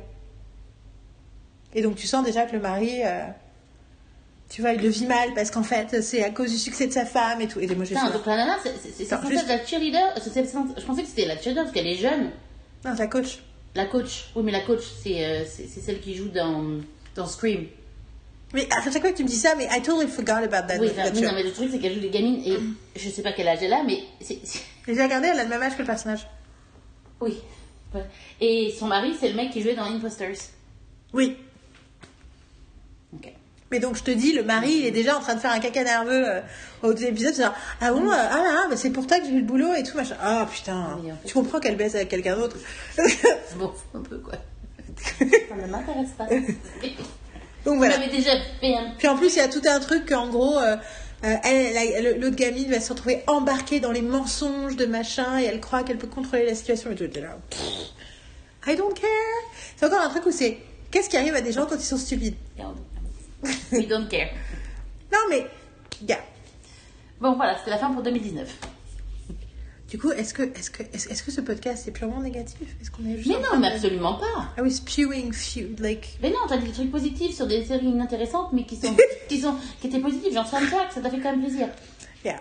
Non, mais après, une fois de plus, le kiff du kiff, c'est, nous qui ne font pas notre kiff. quoi. Il faut aussi expliquer pourquoi on n'aime pas, quoi. Et je pense que c'est important d'assumer oui, qu'on a tous des kiffs différents et donc on peut se débarrasser de certaines séries. C'est pas, là, on a, on a le, le truc de 2020, euh, il y aura des trucs positifs. En tout cas, on va terminer cette cinquième partie, hein, parce Oui. que ça fait plus d'une heure, et que... Et on va faire une, c'est une partie super courte. Mensonge. Lie Euh, Nous vous remercions de nous avoir écoutés. Commentez, dites-nous ce que vous, vous avez pas aimé. Non, ce que vous, vous avez aimé. Euh, toutes les choses qu'on a ratées sur toutes ces séries aussi, pourquoi pas. Et puis toutes les raisons pour lesquelles vous êtes d'accord avec nous, parce qu'on a dit, ah, c'est ça qu'on veut entendre. D'ailleurs, t'es plutôt d'accord avec elle, parce que moi, j'ai rien vu pratiquement. Euh, je vous embrasse, je vous dis bonne nuit et je vous dis euh, non à tout de suite parce que nous on va faire la suite tout de suite Oui. et je vous dis euh, bah, bonne Bah, bonne bonne, d'ici bonne là. fille, you are so close. Ouf, la partie 5 est terminée. On va continuer à dire un peu de mal d'autres séries pendant la partie 6, mais le plus gros du travail est fait. Euh, entre temps, bah, rien n'a changé, à part que j'ai définitivement décidé d'arrêter de regarder Emergence hier soir, et que, sans avoir jamais revu un seul épisode, et Dublin Murders est toujours quelque chose que Marine veut voir, mais n'a pas encore eu le temps de voir. Voilà. Euh, ah, j'ai aussi appris que Joss Whedon avait adoré Upright, la série australienne que j'ai arrêté de regarder. Oups. Euh, pendant ce temps-là, nous à Berlin, ça va encore plutôt bien. On prend les choses très au sérieux. On reste, enfin moi je reste à la maison. euh, on circule le moins possible. On est allé faire des courses aujourd'hui et ça se passe plutôt bien. Les gens gardent de la distance, euh, ne sont pas hystériques. Il encore, euh, il n'y a pas de, pas de vrai manque dans les magasins. Euh, on a même trouvé du papier toilette. Donc voilà, euh, rien n'est. La situation est tout aussi grave et compliquée qu'ailleurs, mais j'ai l'impression que pour l'instant on est en mesure ici de la vivre un tout petit peu euh, avec plus de sérénité, avec un tout petit peu plus de sérénité. J'espère que vous aussi vous trouvez les moyens de trouver de la sérénité. Il ne faut pas sous-estimer nos besoins euh, émotionnels dans ces moments-là. Malgré la pression financière, la peur de la santé, malgré tout le reste, c'est important de prendre soin de soi. C'est important euh, surtout si vous avez des enfants, si vous avez des parents dont vous devez vous occuper, si vous avez des grosses responsabilités chez vous ou parce que vous êtes obligé de continuer à travailler. C'est hyper important de prendre soin de vous le plus possible parce que euh, c'est comme ça que vous allez pouvoir tenir et puis parce que vous le méritez. Voilà.